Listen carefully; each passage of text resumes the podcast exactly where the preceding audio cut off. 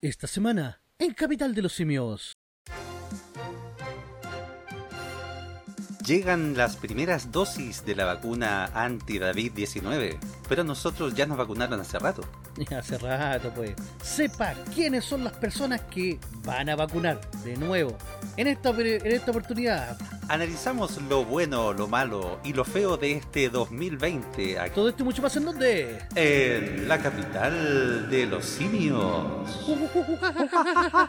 Oh, yeah. Oh yeah. ¿Cómo está Don Station? Bien, pues profe, ¿y usted cómo está? Muy bien, lo escucho mucho mejor en esta ocasión. ¿Sí? Es que Sí. el Pascuero se portó bien conmigo este Se año. portó bien el viejito. Sí, no falla, no falla el Pascuero. ¿Qué le pidió al viejito Pascuero? Yo le pedí eh, un presidente nuevo, pero ese me lo va a traer después. Ya, te lo voy a traer después. Sí. Eh, una mascarilla que me llegó Ah, qué buena. y le pedí también un micrófono nuevo, pues. Ah, y eso es lo que puedo escuchar. Por supuesto, ahora se me escucha más FM, Oh. la capital de los simios. Excelente. ¿Y usted, profe, cómo lo fue? ¿Cómo se portó el pascuero? ¿Cómo lo pasó? Mira, yo al viejito Pascuero le pedí un unicornio. Y ¿Un unicornio? Sí, pues ¿Azul? Pascu- No, un unicornio nomás. Ah, ya. Por- porque Porque lo- por- tú sabes que los unicornios azules después se pierden y un huevo buscarlos. que- No, claro. Por el cacho se lo pidió, ¿no? Eh, claro, efectivamente, Sí. por eso mismo. Ya. Pero el viejito Pascuero va y me dice, es que los unicornios no existen, o sea, es imposible, es muy difícil que eso ocurra. Entonces fui y le dije, entonces quiero que el socialismo funcione. Y me dicen, ¿de qué color es el unicornio?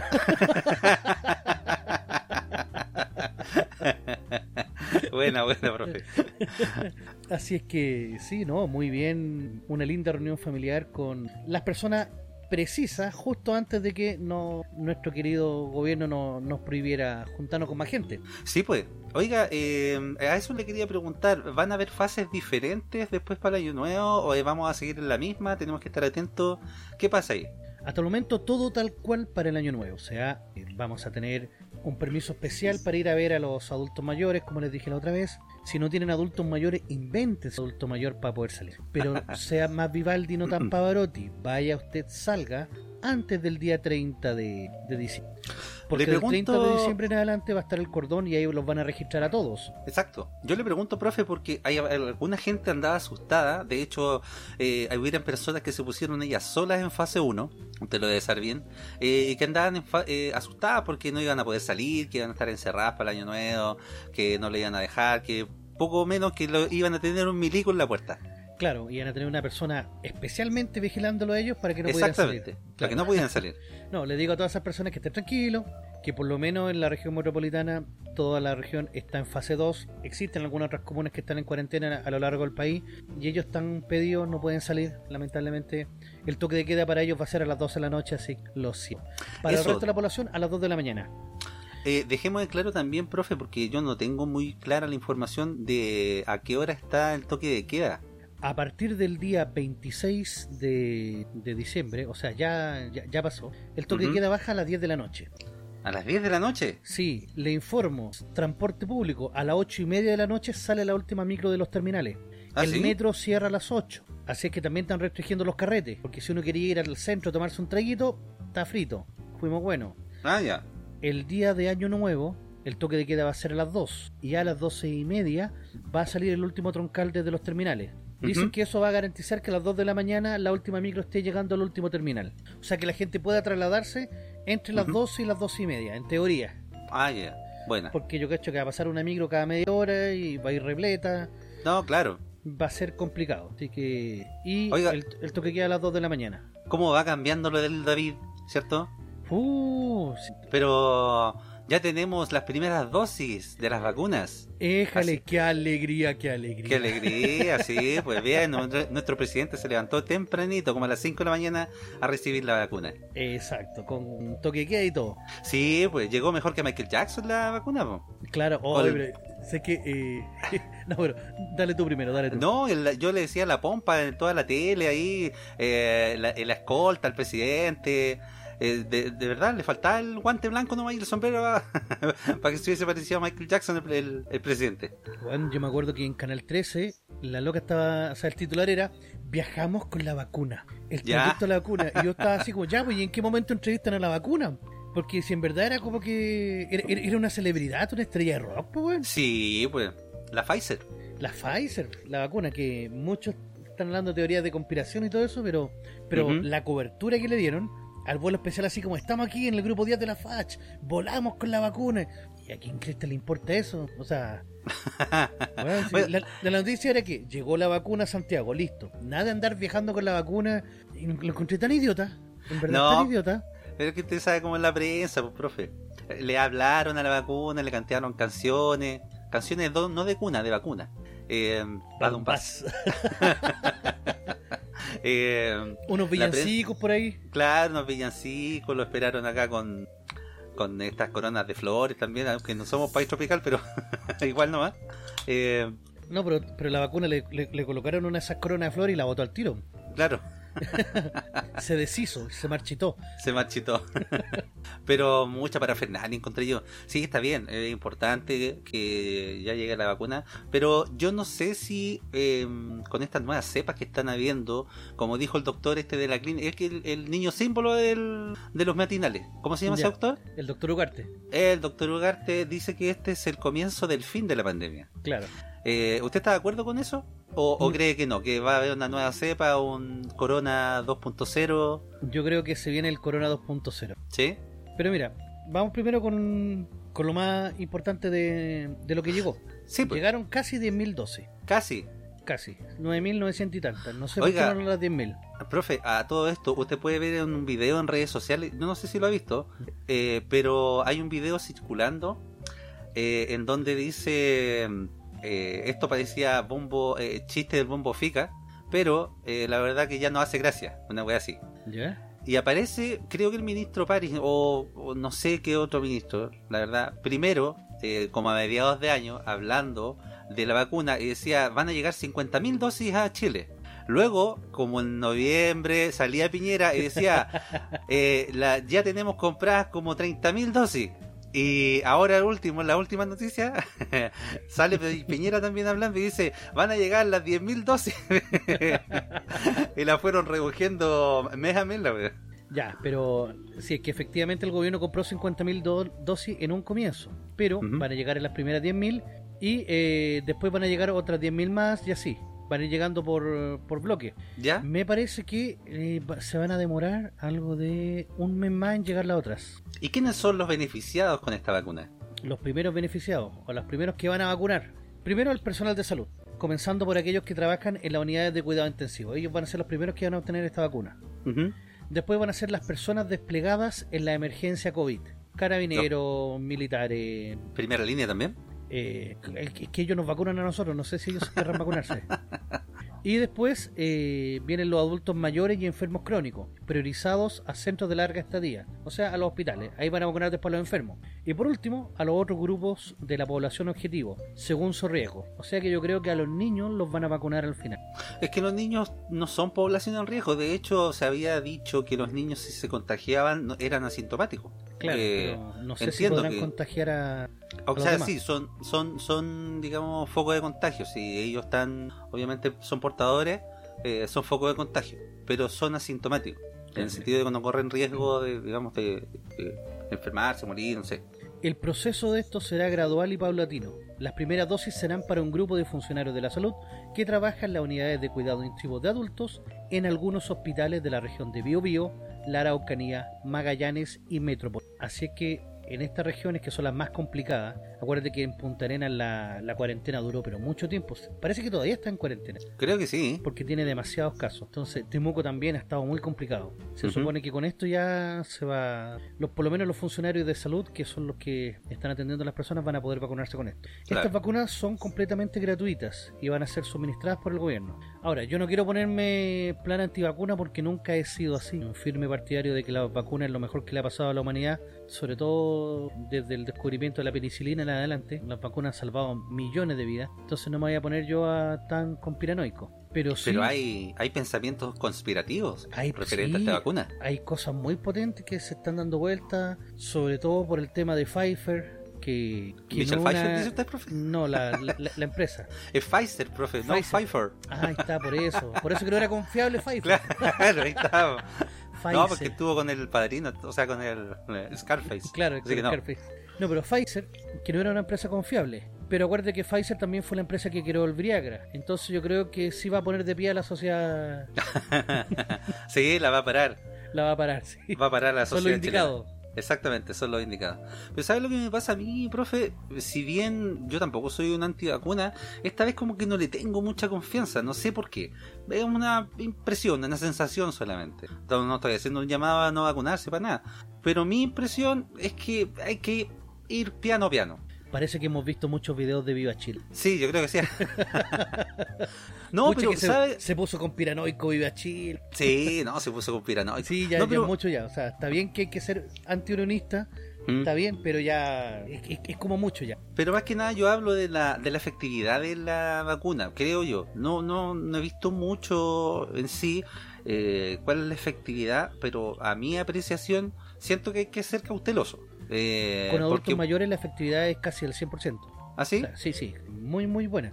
Las pocas pruebas que se han hecho, porque tú sabes que esto igual sale a la rápida, yo creo que en entre medio nos vamos a dar cuenta de que va a haber un grupo de la población que, que va a ser alérgico a estas vacunas y lamentablemente algunos van a pagar el pato. No sé si al nivel de que vaya a matar personas la vacuna, pero no sé, por ejemplo, todos sabemos que el- la penicilina es una de las cosas más maravillosas que hay para combatir las infecciones. pero, pero- hay gente que es alérgica a la penicilina. Exacto, si le ponéis penicilina se muere, Claro. pero no por eso tú vayas a prohibir la penicilina. No, claro que no. Entonces, yo la verdad, sí igual confío en la vacuna. Aquí estamos con. Creo que, que puede ser la solución. Yo no soy doctor ni investigador como para desacreditar lo que han hecho estas personas. Pero, pucha, es que como creerle al gobierno ya, pues, que es el punto. Yo creo que más que nada eso. Oiga, profe, y, y si es verdad, por ejemplo, una de las teorías que hay que dicen que esta vacuna trae eh, nanochips eh, para inyectarnos y después ahí controlarnos. Es el principio de Skynet. Sí, pues, es el principio de Skynet. Sí. eh, Bueno, y yo que, una ojo, vez- con la teoría, con la antena 5G, ¿Eh? Ahí sé que se van a activar los bichos. ¿Te acordás que había gente que estaba botando la antena?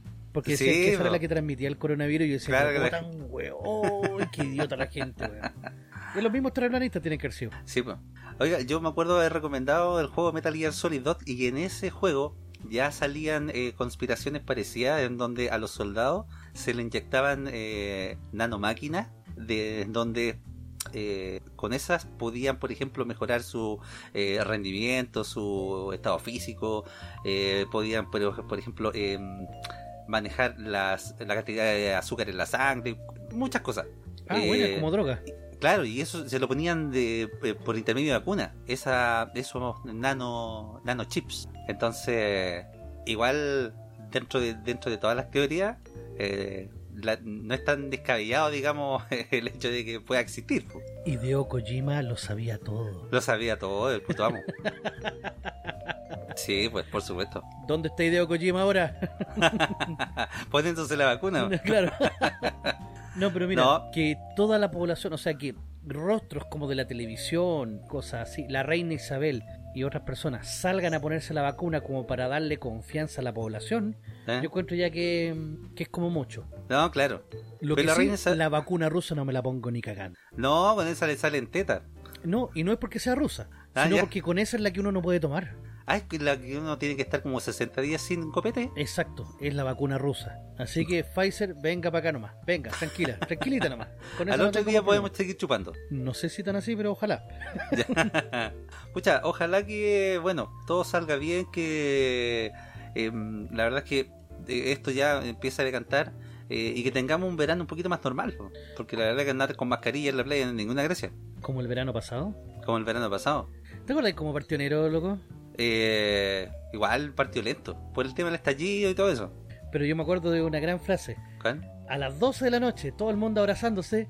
¡Feliz año nuevo! ¡Feliz año nuevo! Este año será un gran año. Se cumplirán todos tus deseos.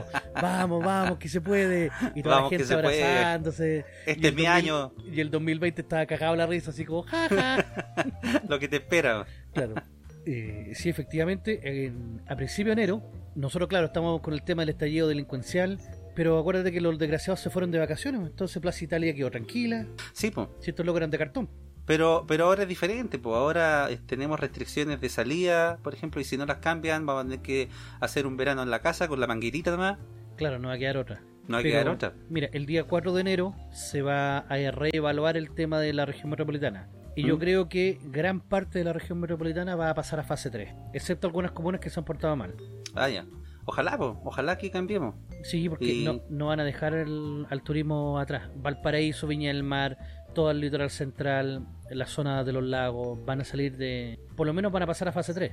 Pero usted cree, profe, porque yo estaba leyendo que la región metropolitana aumentó como en un 20% los contagios. Entonces, la verdad, no sé qué medidas irán a tomar. po. Por eso, pero es que hay comunas que se han portado bien y otras que se han portado mal. Entonces, son 6 o 7 comunas que han aumentado su, su contagio. ¿Mm? Esas yo creo que van a quedar en fase 2 o incluso retroceder a cuarentena por un par de semanas. Y, profe, eh, hablando de la vacuna, ¿usted cree que nos han vacunado con toda esta pandemia? ¿Con los datos? ¿Con la cifra de muertos? Uf, a ver, este año no se pone nadie de, De nada que no De- sea el David. de pulmonía, claro. Entonces, o sea, obviamente murió gente, pero me refiero a los datos oficiales, la cantidad de muertes es mucho menor. Yo me acuerdo que en marzo ya estaban criticando al gobierno, que eso ya corresponde como al, resumen del año, en marzo ya estaban criticando al gobierno de que las muertes que se habían tenido en el mes de marzo de este año, 2020, comparadas con lo del otro año, era mucho mayor. Y que entonces el gobierno estaba ocultando la cantidad de muertos que suponían que era por el COVID. Pero después fue pasando el tiempo y la cantidad de muertos se mantuvo baja y la cantidad de neumonía y otras cosas también se mantuvo bajo. Entonces fue muy sospechosa esa cuestión. Es que sí, po, la verdad que han estado pasando, yo creo, muchas muertes por el David y, han estado inflando mucho los números, entiendo yo, en ese sentido. Eh, personas que... Porque este año no existió el cáncer, no existió absolutamente nada más. Bajaron hasta las muertes por, eh, por accidente de tránsito. Y aún así, y aún así, eh, estadísticamente, los números dicen que eh, el, el corona eh, tiene una tasa de mortalidad muy baja. O sea, se hablaba en un primer momento de un 6%, pero acá en Chile es bajo el 1%. Yo creo que mucho más bajo. Entonces es la letalidad por millón de habitantes bajísima. Claro. Entonces, ¿cree usted que nos vacunaron al principio, eh, al principio de esta pandemia? Uf, a ver, Mañalich se le acusó de eso, de que había maquillado los números y todo, pero no se comprobó nada tampoco. entonces. ¿Se gastó mucha plata en espacio riesgo innecesariamente? Oye, ¿eso qué pasó con Espacio Rico? Al Pa- final las camas estuvieron desocupadas, entiendo yo. po. Sí, Si no se ocuparon nunca. po. Sí, pues, demandó al Estado de Chile porque ¿Eh? no le habían pagado. ¿Ya? Y en el Parlamento estaban acusando a Mañalich de que sí había pagado. Pero que independiente de que se haya pagado o no, no se ocupó. No, pues, al final no se alcanzó a ocupar, eh, por lo que yo entiendo. no Entonces, se alcanzó a ocupar. o las medidas fueron efectivas del gobierno ¿Mm? para controlar la pandemia, o la pandemia era un cuento que no era tan grave como lo estaban diciendo, o ambas. Sí, pues. Bueno, ahí que nuestros auditores también piensen, que investiguen y también nos dejen los comentarios eh, de conspiraciones posibles ¿Qué creen en esta, ustedes? en esta pandemia. Si es que el, el gobierno nos engañó, o que la Organización Mundial de la Salud los engañó a todos al decir que esta pandemia iba a ser peor que la gripe española, y al final no fue así. Con suerte, un poco peor que el H1N1. El nivel de letalidad es mucho, es mucho menor. El nivel de contagio es mayor, eso sí, es verdad, hay que reconocerlo. Claro, nos acostumbramos a que nos metieran el dick in the eye y que, y que al final aceptáramos todo sin chistar. O sea que ya ni siquiera respirar tranquilo podemos libremente. Porque nos obligan a andar con barbijos y esas cosas. Nos obligan a estar en toque queda, a cerrar la vida nocturna, la vida bohemia, a que quiebren empresas relacionadas con el turismo, a que quiebren empresas relacionadas con el rubro gastronómico. Esa desobediencia civil que se dio en Punta Arenas, que fue, que fue bastante impactante, fue impactante, ¿eh? porque ya estaban colapsados los pobres. Sí, pues. Entonces, si la gente sigue igual, sigue encerrada, sigue confinada, yo creo que va a seguir, eh, digamos, en auge la desobediencia civil. Porque igual la gente está cansada también de estar encerrada. Y sobre todo ahora que se viene el verano, imagínense, vos, profe. si no, no cambian las medidas, Esto no, esto no se aguanta. O sea, no, la gente va a salir a la mala, les pongáis cordones, se va a escapar a la mala, van a encontrar caminos alternativos, pero van a llegar a la playa igual. Claro. Y ahí van a tener las peleas con la gente que vive en la playa, que no quiere a los santeguinos que los van a contaminar, que los van a contagiar. Va a ser potente eso, va a estar, va a estar bravo. Porque también va a haber mucha gente que dice, no, vengan los santeguinos porque nosotros vivimos de enero y febrero. No, pero yo creo que este año, bueno, el 2021, los eh, de regiones van a estar con los santiaguinos para que puedan ir a gastar sus luquitas en turismo y hacer... eh, 10%. Sí, por supuesto. Venga para acá. Porque obviamente una persona que tiene negocio nunca se va a negar a, a, a reabrir, digamos. Claro. Entonces van a, van a estar con el resguardo necesario, ¿eh? con su alcohol gel, con todas sus medidas. Oye, me tiene chato esa weá, profe, perdón la expresión, pero me tiene chato esa, esa tontera de. Bueno, no es tontera, pero la costumbre de tener que salir con la mascarilla, de repente salgo a trabajar, puta, mm, se me queda la mascarilla en la casa. O salgo a otro lado y tengo que entrar por una parte y salir por otra más lejos, donde me queda como tres cuadras más, más allá. O andarme echando eh, alcohol gel a cada rato en las manos. Eh, ya casi no tengo huella digital. Bienvenido a la nueva normalidad. Puta, eso. Bienvenido a la nueva normalidad, ¿no? ¿Qué se le va a hacer? Claro. Pero ojalá que con esta vacuna ya se vaya pasando y volvamos a una verdadera normalidad. No, mira, yo creo que esa verdad, esa nueva normalidad, o sea, la, la antigua normalidad no va a volver nunca más. Vamos a andar como los chinos. ¿Te acordás que los chinos para todos lados andan con mascarilla? Y uno decía, mira que son bravos, que son breas. Y los chinos que son Lo- pavos andan con mascarilla. Los japoneses también, Los los, asiáticos son muy asiduos a siempre andar con mascarilla. Eh, Pero claro, como dice usted, esa realidad ya quedó. Vamos a tener que estar con el tema del distanciamiento social a cada rato. Los estadios nunca más los vamos a ver llenos. Bueno, que tampoco los veíamos llenos antes, así que Ay, para como están jugando, también el monumental no se va a llenar. no, no se va a llenar. Imagínate, Colo Colo con Santiago Monen en la B el próximo año ahí. Claro. No, no, no, era un estadio lleno, no, no, te lo aseguro. Pero ¿cómo lo van a hacer en la playa, loco? Ahora que van a colocar wincha para medir el, el metro cuadrado y que la gente no, Ah, no se había, habían había, habían un- unas playas de Europa unas eh, cuerdas que medían como así como el metro cuadrado. Eran como unos mini establos para personas. Mira, claro, porque eso eso va a pasar. ¿Y que van a tener que dejar como un, un, un caminito para que la gente pueda llegar al, al agua? Claro, la verdad es que no, no sé cómo la irán tú- a hacer. Tú veis como es en Cartago acá, pues en Cartago la gente toda piñada, toda junta, los cabros chicos corriendo, tú te querís estirar en la, en la toalla y no podís porque pasan corriendo, te tiran arena en la cara en cualquier parte. Sí, po. Es ¿No? Y lo otro que decían algunos estudios, bueno, no sé qué estudio de Massachusetts parece que eran, que decían que eh, entrar al mar o estar en una piscina tenía casi la misma cantidad de contagio. O sea y dice, ¿cómo puede ser esa cuestión si obviamente el mar tiene un oleaje muy diferente a una piscina? Pero que entonces el mar está contaminado de coronavirus, una cuestión así. Algo así. O los pescados tienen con corona, no sé. Claro. Una meba con corona la voy a pisar y, y fuiste bueno. ¿Te imaginas una fragata portuguesa que, que contagie? Oh, eso sí que sería el fin. Oh, Eso sí que ya. sería el fin. No, ahí estamos pedidos. no, ahí empieza The Walking Dead al tiro. Sí, sí. Ahí ya no, no, Sí, no nos queda otra. Ahí sí. sí, pues profe. Don Station, le propongo algo. Dígame. Comencemos a revisar lo bueno, lo malo y lo feo de este año 2020, güey. Ya pues, eh, bueno, vamos a tener que dejar un poquito para el segundo bloque, pero porque estamos un poquito en la hora, pero eh, démosle. Hagamos, por ejemplo, la mitad de año. Partamos ¿Ah? con la mitad, la, la mitad de año. Y para el otro bloque Ya, pues. dejamos la otra mitad. Exacto. Enero, aparte de los abrazos y, y todos los deseos de, de buena fe que teníamos la gente, ya le teníamos Ajá. un ojo echado al bicho. Porque se estaban Sí. dando los primeros casos en, en Europa. Yo le decía, no, no pasa nada, aquí vamos a estar tranquilos. Aquí estamos más pendientes de el tema del estallido delincuencial, de que, Claro. de que, lo, de que los freites se fueron a veranear y que dejaron la plaza Italia tranquila. Sí, pues, que a la primera línea también le gusta la Navidad y todo eso. Entonces, por último, nos dejaron un ratito tranquilos en enero, enero y febrero creo que fue. ¿Te acordás que los Brea hicieron una cena de, de Año Nuevo en Plaza Italia? Este año no, no, no fue así, ¿cierto? No. ¿No? O sea, el 2019 para 2020. Sí, pues, sí, se Hicieron- hicieron una cena de Navidad, pusieron mesa No, pero fue de Año Nuevo, no fue de Navidad. ¿Fue de Año Nuevo? Sí, fue de Año Nuevo. Ah. Pero al final la cuestión terminó en tomatera eh, con los eh, carabineros tirando la casa de lacrimógeno y lo mismo de siempre. Sí, pues, Pero de ahí fue como que se relajaron y decían, vamos a volver con más fuerza en marzo. claro. Y en marzo llegó con fuerza Don Corona. Uf, uf, uf. Porque claro, febrero también pasó terrible piola. Algunos pues, pasó otros casos, uno estaba así como un poco impactado de lo que estaba pasando afuera. Decían que cierre las fronteras, que cierre las fronteras. Pero ya ha llegado marzo, ¿te acordás que la primera, la primera semana de marzo hay un hito muy importante que ocurrió en el país? ¿Qué pasó? El primer programa de Capital de los Simios, pues. Ah, por supuesto. Claro, profe. esto, esto Obviamente. llegó a cambiar el país definitivamente. pues. Usted lo ha dicho. Lanzamos esa primera semana de marzo un programa de mierda. Oye, que estuvo malo. El sé que el otro día lo estaba escuchando. Oye, el programa malo, weón. Sí, estuvo malo. Malo. pero malo, malo así como inocentemente malo. Mal es que- grabado, no sabíamos qué decir, Éramos inexpertos. totalmente inexperto. Sí, Em- pues. empezamos hablando del Festival de Viña y de verdad nos tenían que sacar las palabras con tirabuzón. Si yo estoy impactado y lo- en verdad lo estaba escuchando y dije, oye, qué programa más malo, güey. Y al final terminamos terrible cosido al final del primer programa.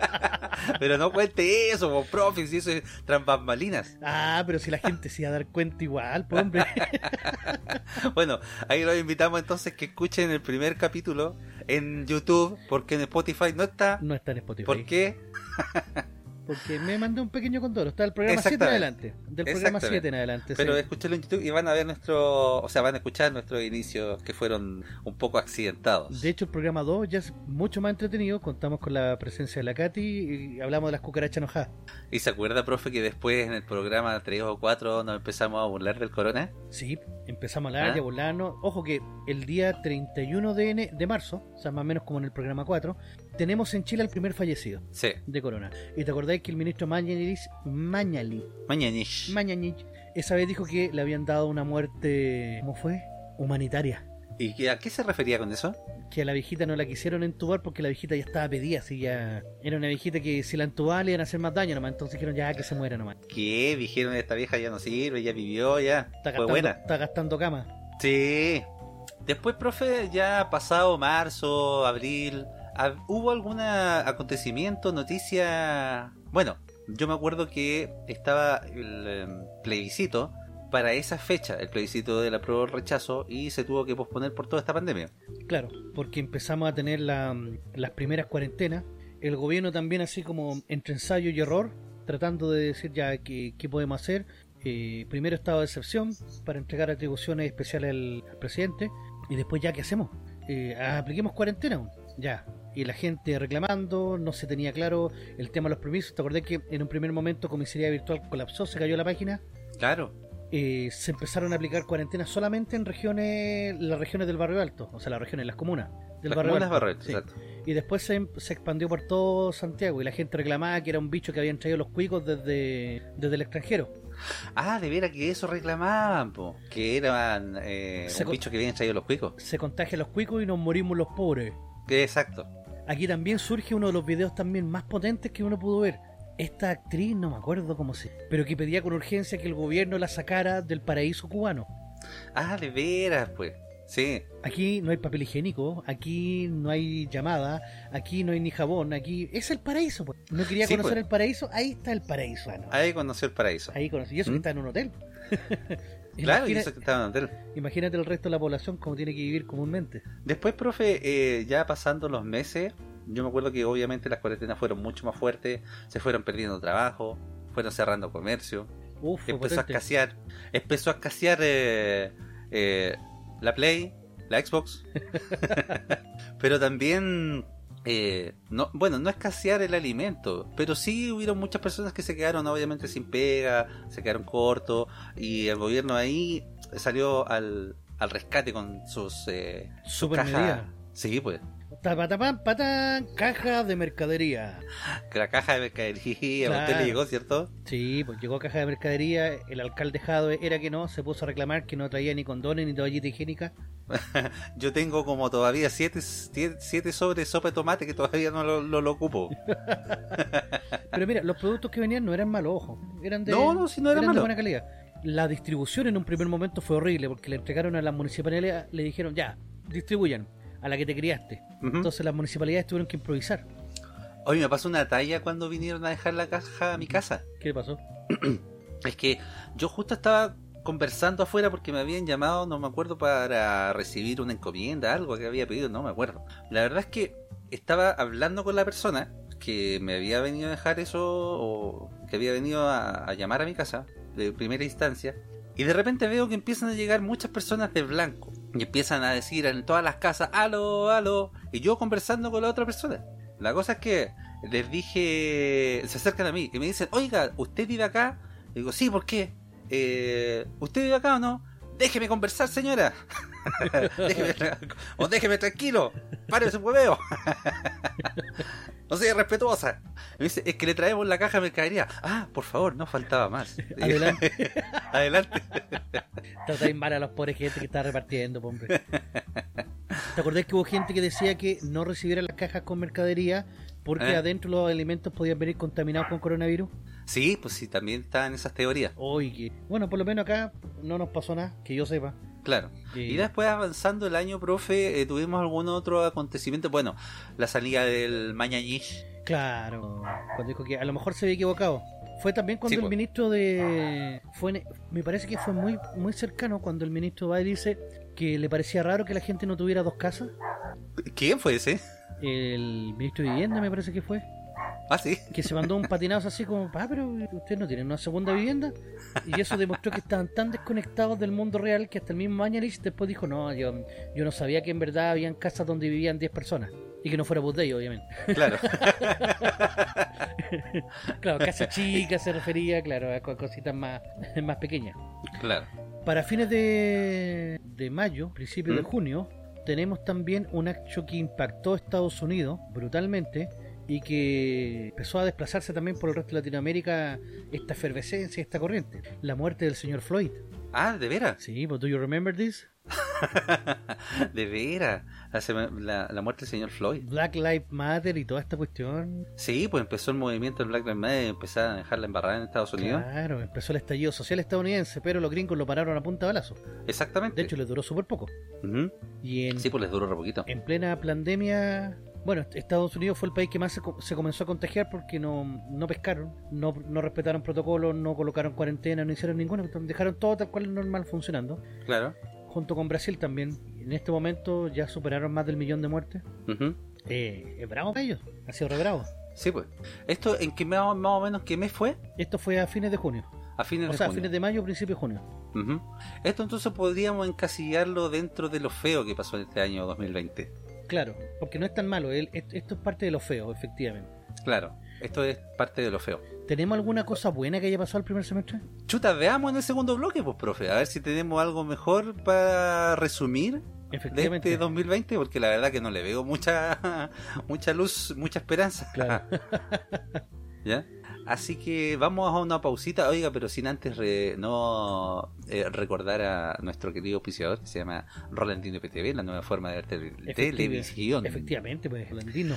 Más de 7000 canales en vivo de Latinoamérica y el mundo, incluidos todos los canales premium de cine, deportes, adultos y más. Contenido VOD más 11.000 películas y 800 series. Servicio multiplataforma para Smart TV, TV Box, Apple y iPhone, smartphone, tablet, PC, Xbox y PS4. Soliciten su demostración gratis de 3 horas y si mencionan a Capital de los Simios tendrán un descuento al contratar el servicio. Para más información o consultas, comunicarse directamente al WhatsApp de Rolandino, el más 569 78 69 08 12, más 569 78 69 08 12.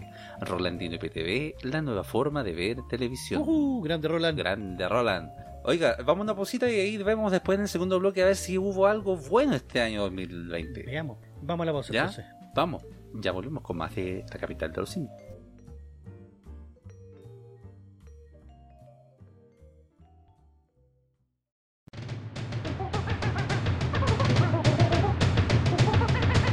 La capital de los simios.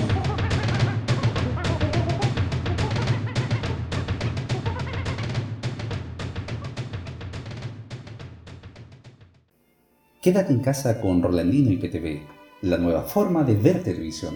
Más de 4.000 canales en vivo de Latinoamérica y el mundo, incluidos todos los canales premium de cine, deportes, adultos y más. Contenido VOD más 11.000 películas y 800 series. Servicio multiplataforma para Smart TV, TV Box, Apple TV y iPhone, smartphone, tablet, PC, Xbox y PS4. Solicita tu demostración gratis de 3 horas y si mencionas al programa Capital de los Simios tendrás un descuento al contratarlo. Para más información o consultas, visita la página oficial de Facebook www.facebook.com Rolandino IPTV o comunícate directo por WhatsApp al más 569 78 69 08 12. más 569 78 69 0812. Rolandino IPTV, la nueva forma de ver televisión. Estamos de vuelta, una vez más, con su programa favorito denominado... La capital de los simios.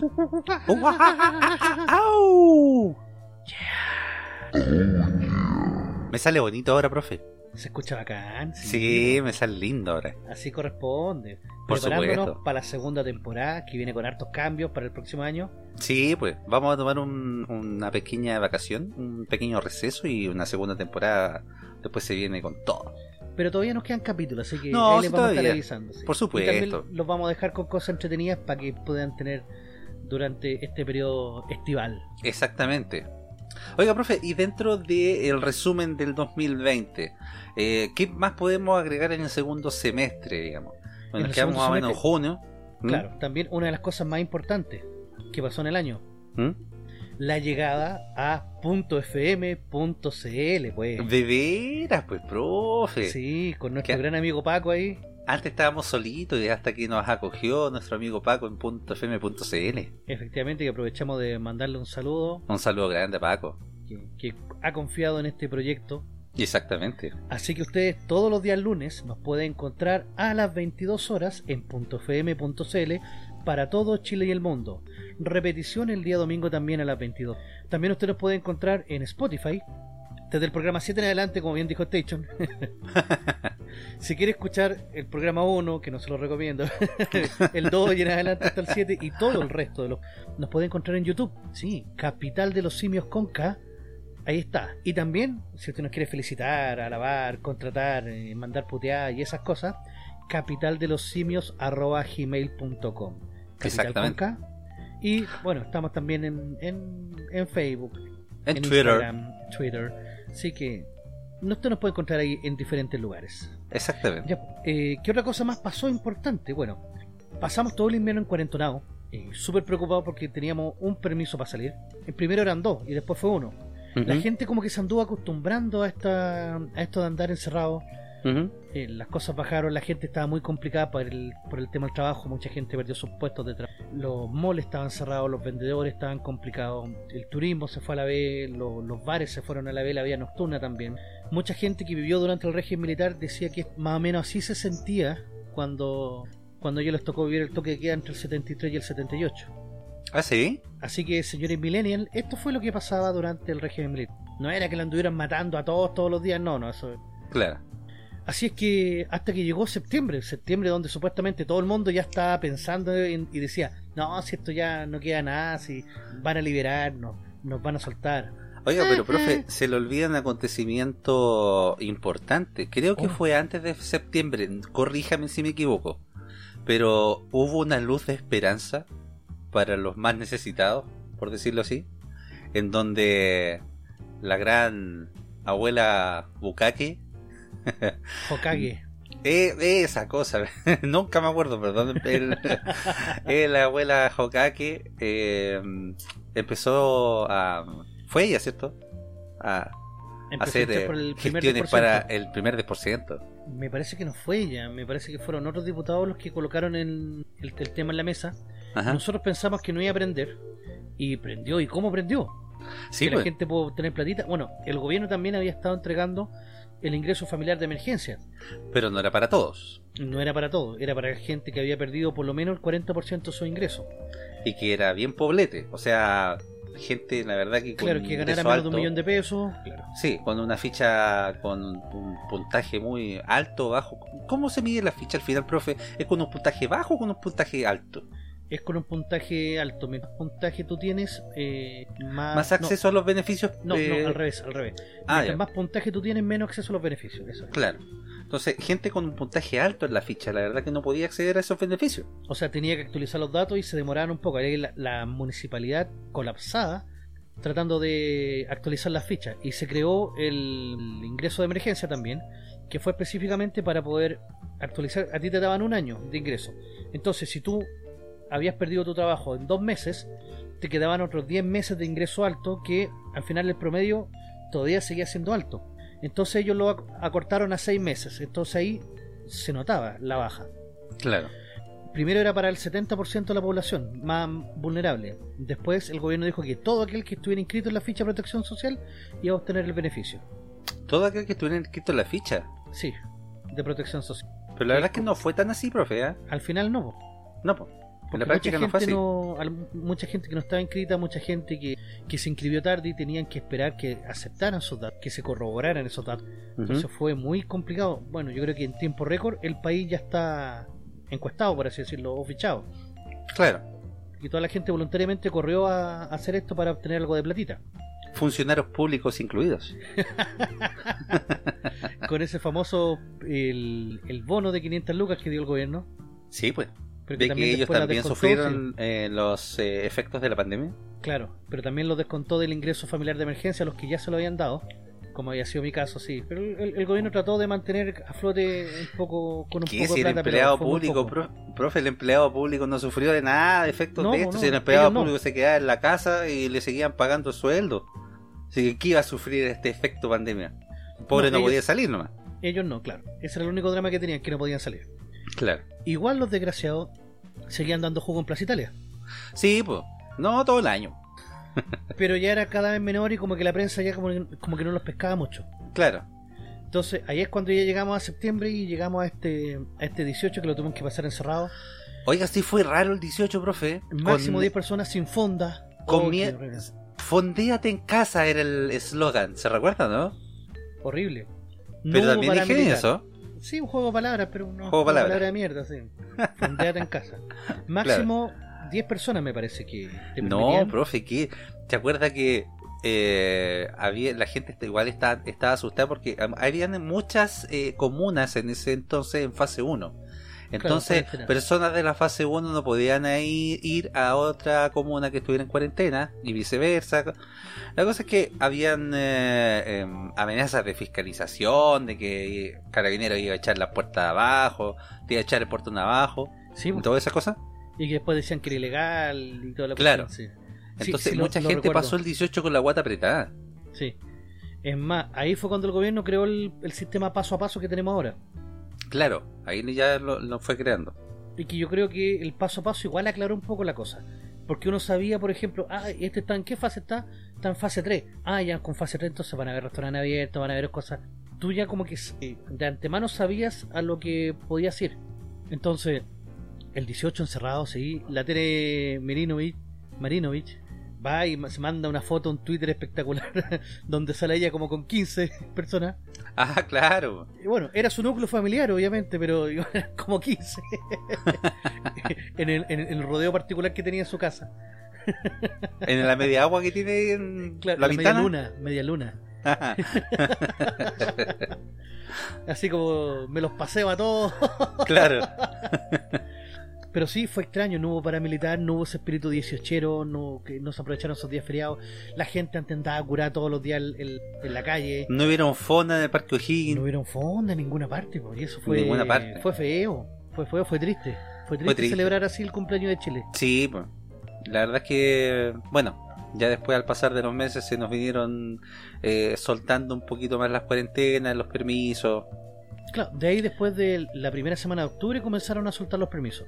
Claro. De hecho, que iba a coincidir con el tema de las votaciones. Pero justo antes también tuvimos una de las mejores cosas que les pasó este año. Si hablamos de cosas buenas, que fueron pocas. El ¿Cómo qué, himno a la profe? libertad, compadre. Ah, de veras, pues. De nuestro gran nuestro amigo, amigo- Sabandija, que también le Exacto. mandamos un gran saludo a nuestro amigo Sabandija. Le mandamos Se manda una canción espectacular. Sí, pues.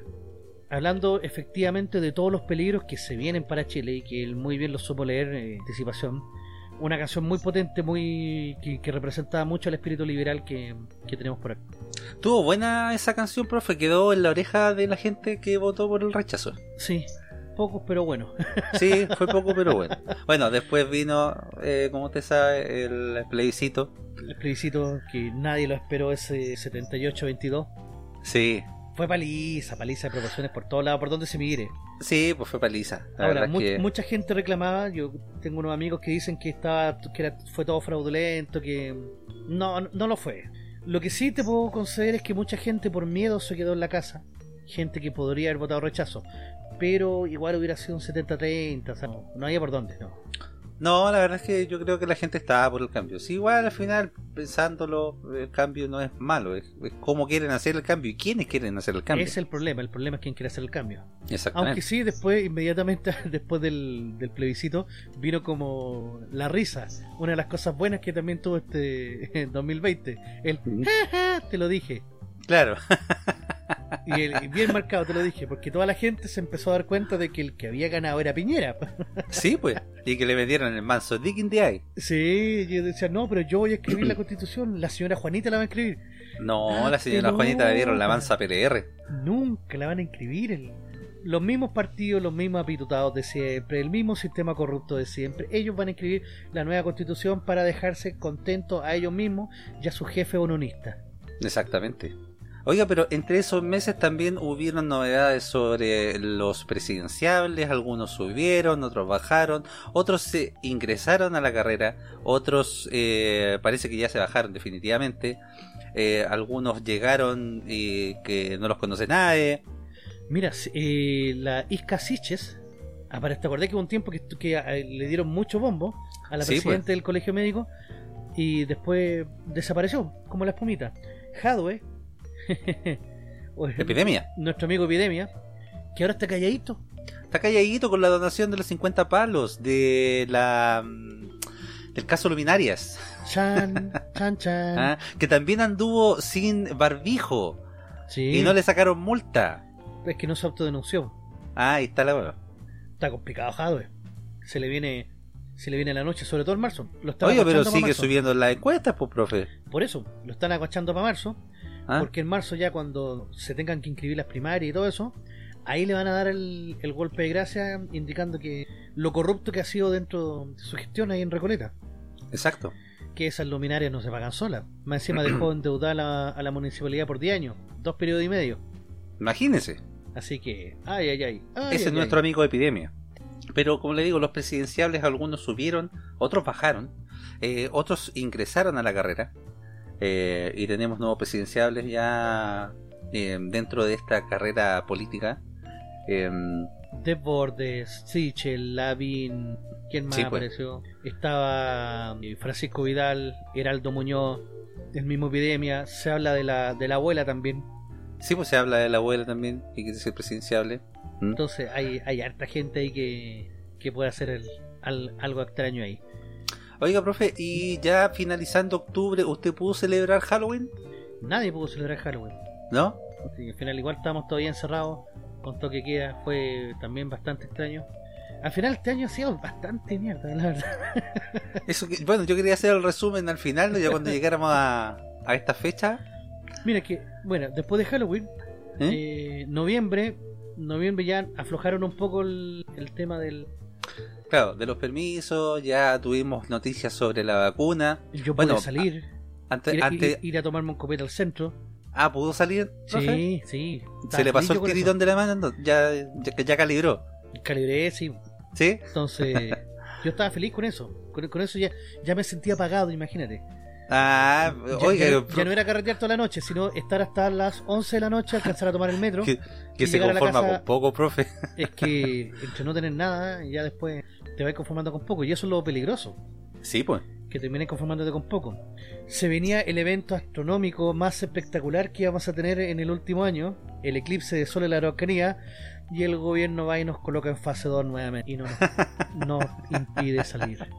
Y nos impide salir. Pero al final fue, no, no sé si fue para mejor, pero el famoso eclipse estaba todo nublado. Fueron muy pocos los que pudieron verlo. Al punto Sí, pues. de donde yo iba, que era 9 Imperial, estaba nublado. Así que con Paco ahí de la radio F- eh, .fm.cl nos quedamos con todas las ganas de, de ir, pero transmitimos igual parte del eclipse acá en Santiago. Bueno, ya habrá otro en 2069, 2070, por ahí. 2064 acá en Santiago, sí. Sí, Si es que estamos vivos. ahí, Y no está nublado porque va a ser en agosto. Claro. ojalá, pues, profe, ojalá que lo pueda ver. Claro, y ahora de nuevo Navidad y Año Nuevo encerrado, pero esta vez permitieron que si la cosa está en fase 2 puedan haber 15 personas en la casa. Exacto. Algo es algo. Bueno, por último vamos a poder celebrar con algunas personas eh, cercanas y vamos a poder eh, desear eh, un buen augurio para el próximo 2021. Se viene ese escuchar. meme, ese meme que decía so- eh, sobreviví al 2020 y era un mono chico y al final aparece 2021 un mono gigante con un garrote grande. Claro. bueno, ¿Qué- ojalá ¿Qué que... cree usted que va a pasar, Don Stitch, para el 2021? ¿Qué se nos viene? Mire, primero que nada quiero hacer un resumen del 2020 que fue un año de mierda. ¿Ya? Nadie lo va a querer, nadie lo va a recordar. O sea, todos lo vamos a recordar. ¿Ya? Pero no por ser un gran año de prosperidad, de amor, de paz, de bonanza, sino por ser el año de mierda que fue. Eh, espero que el 2021, pucha, no se venga tan pesado. No, la verdad es que estoy un poquito desesperanzado en ese sentido. Porque sé que va a ser un poco lenta la recuperación a nivel país, a nivel mundial, obviamente.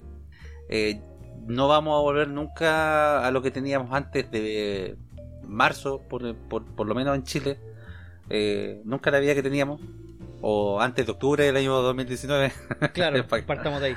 Partamos de ahí mejor. Entonces, igual se, mm, se echa mucho de menos cosas que ya no se van a poder hacer. Pero, pero ojalá que el 2021 traiga, traiga buenas cosas, traiga cambios eh, sustanciales y, y muy beneficiosos para todos. Esperemos. Ah, una otra cosa que, que recordar, que las chiquitas Ujú. fueron tricampeonas, algo bueno que, que hayamos tenido. Sí, pues. Y otra cosa también que hay que recordar es que Colo Colito está por bajar este 2020. Para algunos eso no es bueno. no, pues. ah, Para algunos sería como rematar el año mal así. Claro, puede ser también un año muy muy penoso. ¿eh? Pero lo que sí eh, ha estado eh, bueno ha sido esta, eh, bueno, digamos, dentro de este encierro es que uno ha podido ver muchas películas. Efectivamente. ¿ah? Tuvimos la Y oportunidad nosotros de hemos ver películas tenido series en maratones. Exactamente, y nosotros hemos tenido desde hace varios programas un ranking de las mejores películas desde el 2000 al 2010. Obviamente. Y es el momento de culminar ese ranking. ¡Eh! Por fin dirán algunos, por fin, ¡Eh! ya me tenían chatos estos. Sí. Así que nos quedamos con Avatar. Sí, pues nos quedamos con 31. Avatar. Vamos a pasar con, por algunas películas un poquito más rápido, sobre todo las Ajá. que no hemos visto. Y tenemos pendiente de ver, porque no las hemos visto todas, debemos ser sinceros. Claro, pero hay que mencionarlas porque igual yo entiendo que muchos auditores han visto este tipo de películas y son películas que también tuvieron muchos premios. Si usted la vio, esa película, que nosotros no, no, no vimos, colóquela en la caja de comentarios cuando somos este video de YouTube y ponga, pero ¿cómo tan weón? ¿Por qué no vieron esta película si es tan buena? Claro, O si tiene algún comentario con, con respecto a alguna de las críticas que nosotros hagamos, también puede dejarlo ahí. Y ya que andan por ahí, antes de suscribirse, eh, jale. vamos con eh, Sin lugar para los débiles, Película del 2007, profe. de los hermanos Cohen. Exactamente. Película que no vi. Mire, lo voy a ser sincero, yo tampoco la vi, pero sí ha tenido varios premios. En 2007 ganó cuatro Oscars, la mejor película, mejor director, mejor guion adaptado y mejor actor secundario. Porque el actor secundario es eh, Bardem, Javier Bardem. ¿No será esta que el loco hace de loco, valga la redundancia?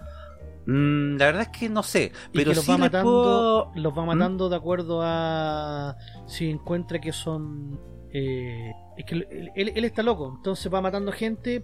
Eh, él dice si son buenas o malas personas, entonces él va los mata. ¿No será esta película? Mire, voy a hacer un compromiso de verla porque les quiero recomendar que busquen en eh, YouTube el deepfake de esta película, que es una escena corta. En donde este señor, el eh, actor secundario, llega a una tienda y conversa con el, con la persona que atiende esa tienda. Pero el deepfake está hecho con Arnold Schwarzenegger y la verdad es que es bastante divertido. Ah, ya, va que sal. Entonces hay que tasarlo y eh, también ver esta película. Y para los que nos eh, escuchan, los que vieron esta película, dejen en los comentarios. Claro, para ver si es tan buena o vale la pena. Exactamente. Bueno, tenía Tiene nota 7,1. Sí. Exacto, 7,1 en mi Film Affinity. Lugar número 29 se va para La India. Una película mágica, rara, muy muy buena. Quisiera ser millonario o quién quiere ser millonario o Slumdog Millionaire. Slumdog Millionaire. Oye, qué Exactamente. buena la película. Esta ganó el premio Oscar a mejor película extranjera. Mire, este ganó 8 Oscar, incluyendo mejor película, ¡Ocho director Oscar! y guion. Exactamente. Mi- eh, eh, incluyendo, como le, eh, le decía, mejor película, director y guion adaptado. La verdad, profe, en una experiencia personal yo la encontré güey, entretenida la película, pero así como para mucho Oscar, la verdad es que no. De hecho, para mí, como que guateé un poco el final. Eh, cuando se ponen a bailar. Exactamente, Es no que no tenía puede ni ser película cabeza. hindú, no puede ser Bueno, en película hindú si no bailan. Sí. Tienen que bailar. sí, tiene que ser. y menos mal que bailaron al final. Sí, Pero tienen que bailar en una película hindú, hacer coreografía y todo eso. sí. Pero la filmografía no se nota que sea tan hindú. Sí, efectivamente la película De hecho, yo pensé que era una película así como más norteamericana o como más, no sé, canadiense. No sé. Es A pesar, pare- obviamente, que los protagonistas son eh, netamente hindúes, no, Claro. no por dónde perderse. Ahora, la historia se eh, trata de que una persona participa en un concurso para encontrarse con otra persona, para que, la, para que a esa persona la vean eh, por televisión nacional. Ajá. Entonces, el decirle a esa persona que no la puede encontrar, te- hay que entender que en la India son más de mil millones de personas. Claro. Entonces, encontrar a una persona es difícil. Eh, para que lo viera y, y- y sepa que está bien. Entonces, esta persona va y le empiezan a hacer las preguntas. Y él tiene la suerte de que, por una vida muy dura que le tocó vivir, él es un sudra, un pobre del- de, de la India, él puede responder las preguntas que le van haciendo por todas las vivencias que él tuvo. Y así llegar hasta la, hasta la gran final. Claro. Si no la ha visto, véala. Es, es Véala. bastante potente. Sí, recomendable. 7,7 eh, de nota de Film Affinity. Claro. Después viene una película alemana que se llama La vida de los otros. Me suena, pero no la he visto. La vida de los otros tuvo premios del cine alemán, porque esta fue una película, como decía el profe alemana, incluyendo mejor película, director y actor. Eh, en el 2006 también ganó el Oscar a la mejor película de habla no inglesa. Ya, mejor película extranjera. Exactamente. O sea, Eh. tiene un 8 en Film Affinity. Así que Tiene también un 8 en Film hay- Affinity. Hay, que ponerle ojitos. Claro. Mire, le voy a leer un poquito el resumen ¿Ya? De lo que se trata. Dice un hombre solitario. Es un competente oficial del Servicio de Inteligencia y Espionaje de la Stasi. De la Alemania. Exactamente, eh, la oriental. todopoderosa policía secreta del régimen comunista de la RDA. Sin embargo, cuando le recomiendan que espíe a la pareja formada por un prestigioso escritor y una popular actriz, no puede ni siquiera imaginar hasta qué punto esa misión va a influir en la concepción de la vida y del mundo. Interesante Sí, precepto, sí. claro. Está como pata. Exactamente. Tiene un 8 en Phil Affinity, así que también pendiente como tarea para verla. Ya. Después tenemos a una película bastante entretenida, un humor demasiado negro. Ujú. Snatch, Cerdos y Diamantes. Sí, aquí Genial apareció. película. Profe, qué manera de genial cagarme película. la risa. En verdad, muy buena. Guy Ritchie, el director. Y tenemos aquí a hartos actores consagrados, como Jason Statham, el, peleito de Rápido y Furioso. Tenemos a Sí. Brad Pitt. Tenemos a hartos locos que también son Alan Ford, que son como más viejos, pero que son reconocidos de películas de mafiosos. Cuento corto, un diamante que un perro se lo come y todo el mundo tiene que empezar a buscarlo y se empiezan a cruzar la historia Ese le iba a decir yo, profe. El mejor protagonista es el perro. Sí, buenísima. Entretenida, para cagarse, livianita, para cagarse la risa. No, con un final bastante entretenido. Sí, Bastante muy bueno. inesperado. Sí, sí. No como la que viene ahora, que es una película densa, dramática. Ah, de veras. po. Tenemos a Requiem por un sueño Sí. del año 2000, justamente. de Darren Aronofsky, el director. Uf, uf, Exactamente. uf.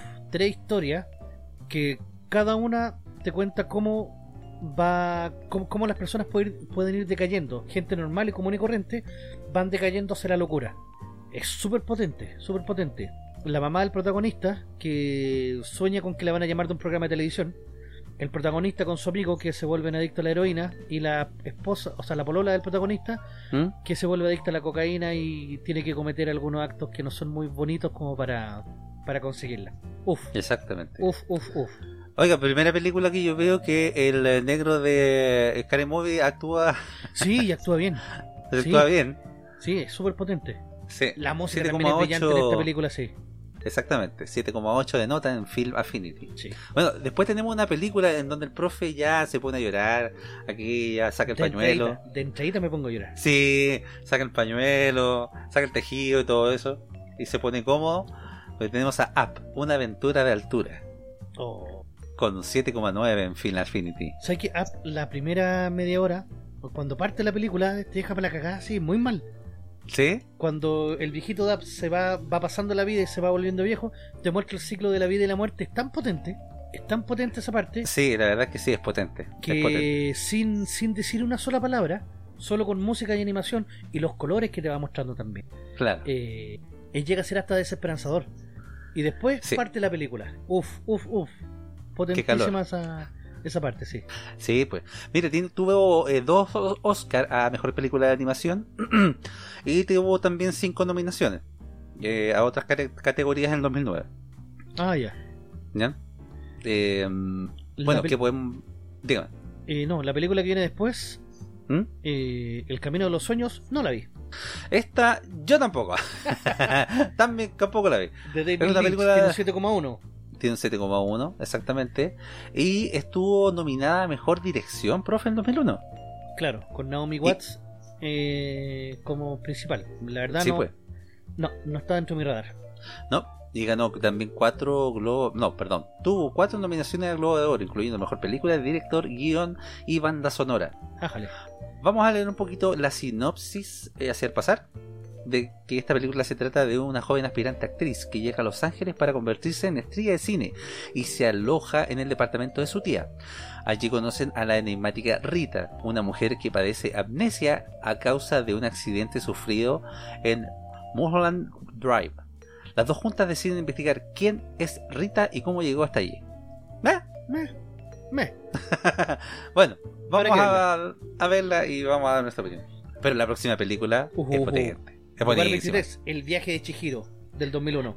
Del 2001. Tiene Buena un nota 8,1 también. de Hayao Miyazaki. Debe ser uno de sus puntos más cúlmines de, de, la, de la animación de Hayao Miyazaki. Ajá. Una película tan bien hecha, tan mágica, tan... no sé, es que el cine de él es mágico. Con, Sí, con sí. personas extrañas, con monstruos buenos, monstruos malos. Pero no son monstruos que te den miedo, sino, no sé, un mundo, un mundo mágico. Claro. De hecho, el 2002 ganó el Oscar a Mejor Largometraje de Animación. Y en 2003 ganó un premio BAFTA a la Mejor Película de Habla No Inglesa. Oh, genial, genial, es muy buena. Si usted no ha visto el viaje Chihiro, totalmente recomendable, véala, no se va a arrepentir. Totalmente recomendable. Totalmente. Después Bueno, tenemos. Sí, continúe nomás. O una vieja conocida. Sí. ¿Quién no conoce esta película? Kill Bill, volumen 2, Exactamente. de Quentin Tarantino, con un 7,6. Con un 7,6. La segunda parte del- de la saga de la novia y su venganza contra el maldito Bill. No podemos decir más porque sería ya mucho spoiler. Sí, no, claro. Ah, a esta altura no sé quién no ha visto Kill Ojo, Bill. me gustó más la 1 que la 2, debo reconocer. mí igual, Sí. eso le iba a decir, me gustó más la 1 que la otra. Encontré muy un poquito más lenta esta, pero Sí. no deja de ser también genial. Sí. Lugar ¿Eh? 21, una película maravillosa, pero en verdad maravillosa, de Tim Burton, El Gran Pez. El gran pez, exactamente. ¡Ay, qué bien contada la historia! En verdad eh, tú te, te, te involucras tanto y al final, Mm. al final eh, tienes que tener una caja de pañuelos para llorar, si no, no, si no, no, no vale la pena. ¡Qué pedazo Sí, de película, qué potente! eh. Sí, la película es muy potente. Estuvo nominada al Oscar como, como mejor banda sonora en 2003. Tuvo eh, cuatro nominaciones al Globo de Oro en 2003 también, incluyendo mejor película, comedia y música. Claro, tuvo un 7,9. Esta película tiene de todo. Es muy entretenida, en alguna parte te saca lágrimas, tiene acción, Exacto. tiene de todo. Sí, Así sí, que, completamente recomendable. sí. Después, una de las joyitas del cine surcoreano. Sí, de pues. Park Chan-wook, Old Boy, del 2003. Old Boy. Ay, ay, ay. Ay, ay, ay, ay, ay, ay. No, esta película es potente. Es muy potente. Tiene un 7,9. Coreanos, bueno, es que el cine coreano es extraño. Esta cuestión parte con un loco que era mal hablado, por así decirlo, del lenguado. Y un día despierta en una habitación de la cual no puede salir por más de 20 años. Y lo dejo ahí porque una vez que, una vez que queda libre comienza su camino de venganza. Y es tan brutal que hicieron una remake americana que es malísima, es horrible. Sí, la verdad que el remake no, no le hace el peso al- a esta película original. Sí, es, es como lo mismo que pasó con The, The Bridge o Jugón. La película con Sarah Michelle Gellar, que es mala, Ajá. es muy mala, pero la Jugón original, la japonesa, ay, ay, ay, te cagáis de miedo. Sí, sí, la verdad que sí. Bueno, esta película Old Boy tuvo el gran premio de jurado en el Festival de Cannes en 2004. Así Mitch. que también completamente recomendable. Sí. Match Point viene después en el lugar 19, con un Ujú. 7,7 de Woody Allen, no la vi. No, la verdad yo tampoco, profe, creo que y yo la había general, confundido. Y si la vi, no me acuerdo. Exacto. yo la estaba confundiendo con otra película que se llama Yo Wimbledon, también. ¿ya? Pero no. Esta película, Match Point, estuvo nominada al Oscar Mejor Guión eh, en 2005. Tuvo cuatro nominaciones al Globo de Oro, incluyendo Mejor Película Dramática y Director también en 2005. Y vamos a leer un poquito la sinopsis para que los que no tampoco lo han visto sepan de qué se trata. Es un ambicioso y joven profesor, dice, de tenis, con un escasos recursos económicos. Gracias a su amistad con Tom Hewitt, eh, consigue entrar a la alta sociedad londinense y enamorar a su hermana Chloe. Tom, por su parte, sale con Nora Rice, una atractiva americana de la que Chris se encapricha nada más al verla. Al azar, la pasión y sobre todo la ambición llevarán a Chris a cometer acciones que determinarán su vida y la demás y la de los demás para siempre. perdón. Woody Debe Allen, ser como la Woody Allen siendo Woody Allen. Exactamente, Woody Allen siendo Woody Allen. Exacto. Siguiente película, cuando Jim Carrey sabe actuar y sabe actuar en forma dramática. Eterno resplandor de una mente sin recuerdo. Película, película. Me gustó 7,6, mucho. extraña, extrañísima. Extraño. El concepto muy extraño. ¿Mm? Muy bien actuado por Jim Carrey. Y un final Sí. sobrecogedor. Sí, sí, tiene un muy buen final también. Eh, películas del 2000, 2004. Eh, tuvo un eh, Oscar a mejor guion y dos Ya. nominaciones más en No, otras sí. categorías. No, sí, está, está bien escrita, está, está muy bien hechita. Sí, 7,6 tiene en Phil Affinity. sí, muy Después buena nota. tenemos. eh, ah, ustedes se preguntarán por qué hay eh, notas saltadas si ya teníamos una película que tenía 8 y todo esto. Es por las reseñas que tiene. Este tiene 292 reseñas. Claro, Entonces se va colocando hacia más adelante. Mientras más reseñas tenga, mejor. exactamente. La siguiente película es francesa del año 2001. Amélie Poulain. La maravillosa historia de Amélie. Amelie, no, Hay es gente que odia esta película, la odia desde lo más profundo de su corazón porque considera que desde que salió la película Amélie, la gente se volvió progre. ¿En serio? Sí, Pero yo la verdad es que no encuentro ninguna eh, ninguna parte de la película así como progre. No, es que es como ella extraña, especial. Todo, el- todo el Sí. mundo quiso, qui- quiso ser extraño y especial. O sea, si ellos quisieron ser extraños y especiales y los demás no lo aguantaron, no es porque la película no sea progre. Claro, pero. Pero sí, una Pero- película que te cuenta la historia de Amelie, que tiene al- algunas trancas con algunas cosas y, y lo cuenta desde su perspectiva, que es bastante Y peculiar. tiene una imaginación muy grande. Muy peculiar también, sí. Exactamente. película con cinco nominaciones al Oscar, incluida Mejor Película de Habla no Inglesa, Guión y Fotografía en 2001. También tuvo nominada Globo de Oro como Mejor Película. Claro. Luego tenemos, yo creo que para mí, un si es que no es la mejor, una de las mejores películas que ha dado el cine trasandino. El Yo creo que es la mejor, ojos. profe. Yo mí- creo que es la mejor. A mí me gusta más Relato Salvaje, pero, pero ¿Sí? esta es buenísima igual. El secreto de su ojo tiene un 8,1. 8,1. Es, pero, clásica película de Garín, pero con un guion tremendo, un guion exquisito y está muy bien filmada. Exactamente.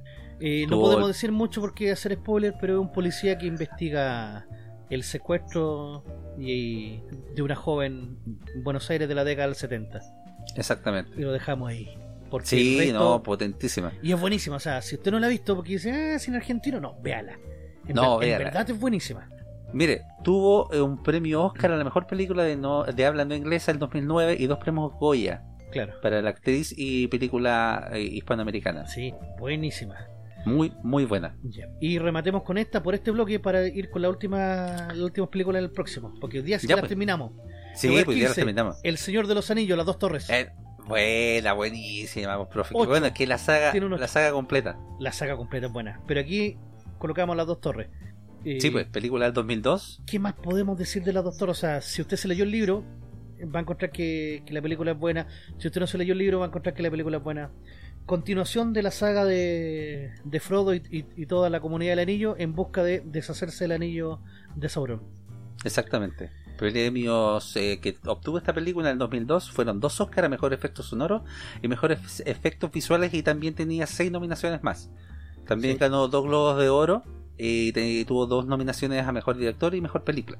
Efectivamente. Y dejémoslo destacado en este hecho porque Ya, pues. estamos pasito la hora para, para ir a una pausa. Exactamente. Vamos a una pausita y volvemos con la segunda parte del listado de las mejores películas. Ya volvemos. Híjale.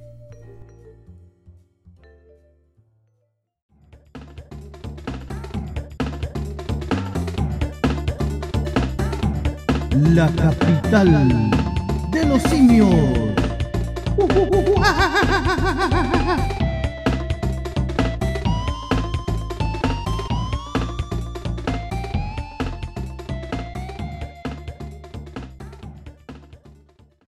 Estamos de vuelta una vez más con su programa favorito denominado La capital de los simios. NFM Stereo FM.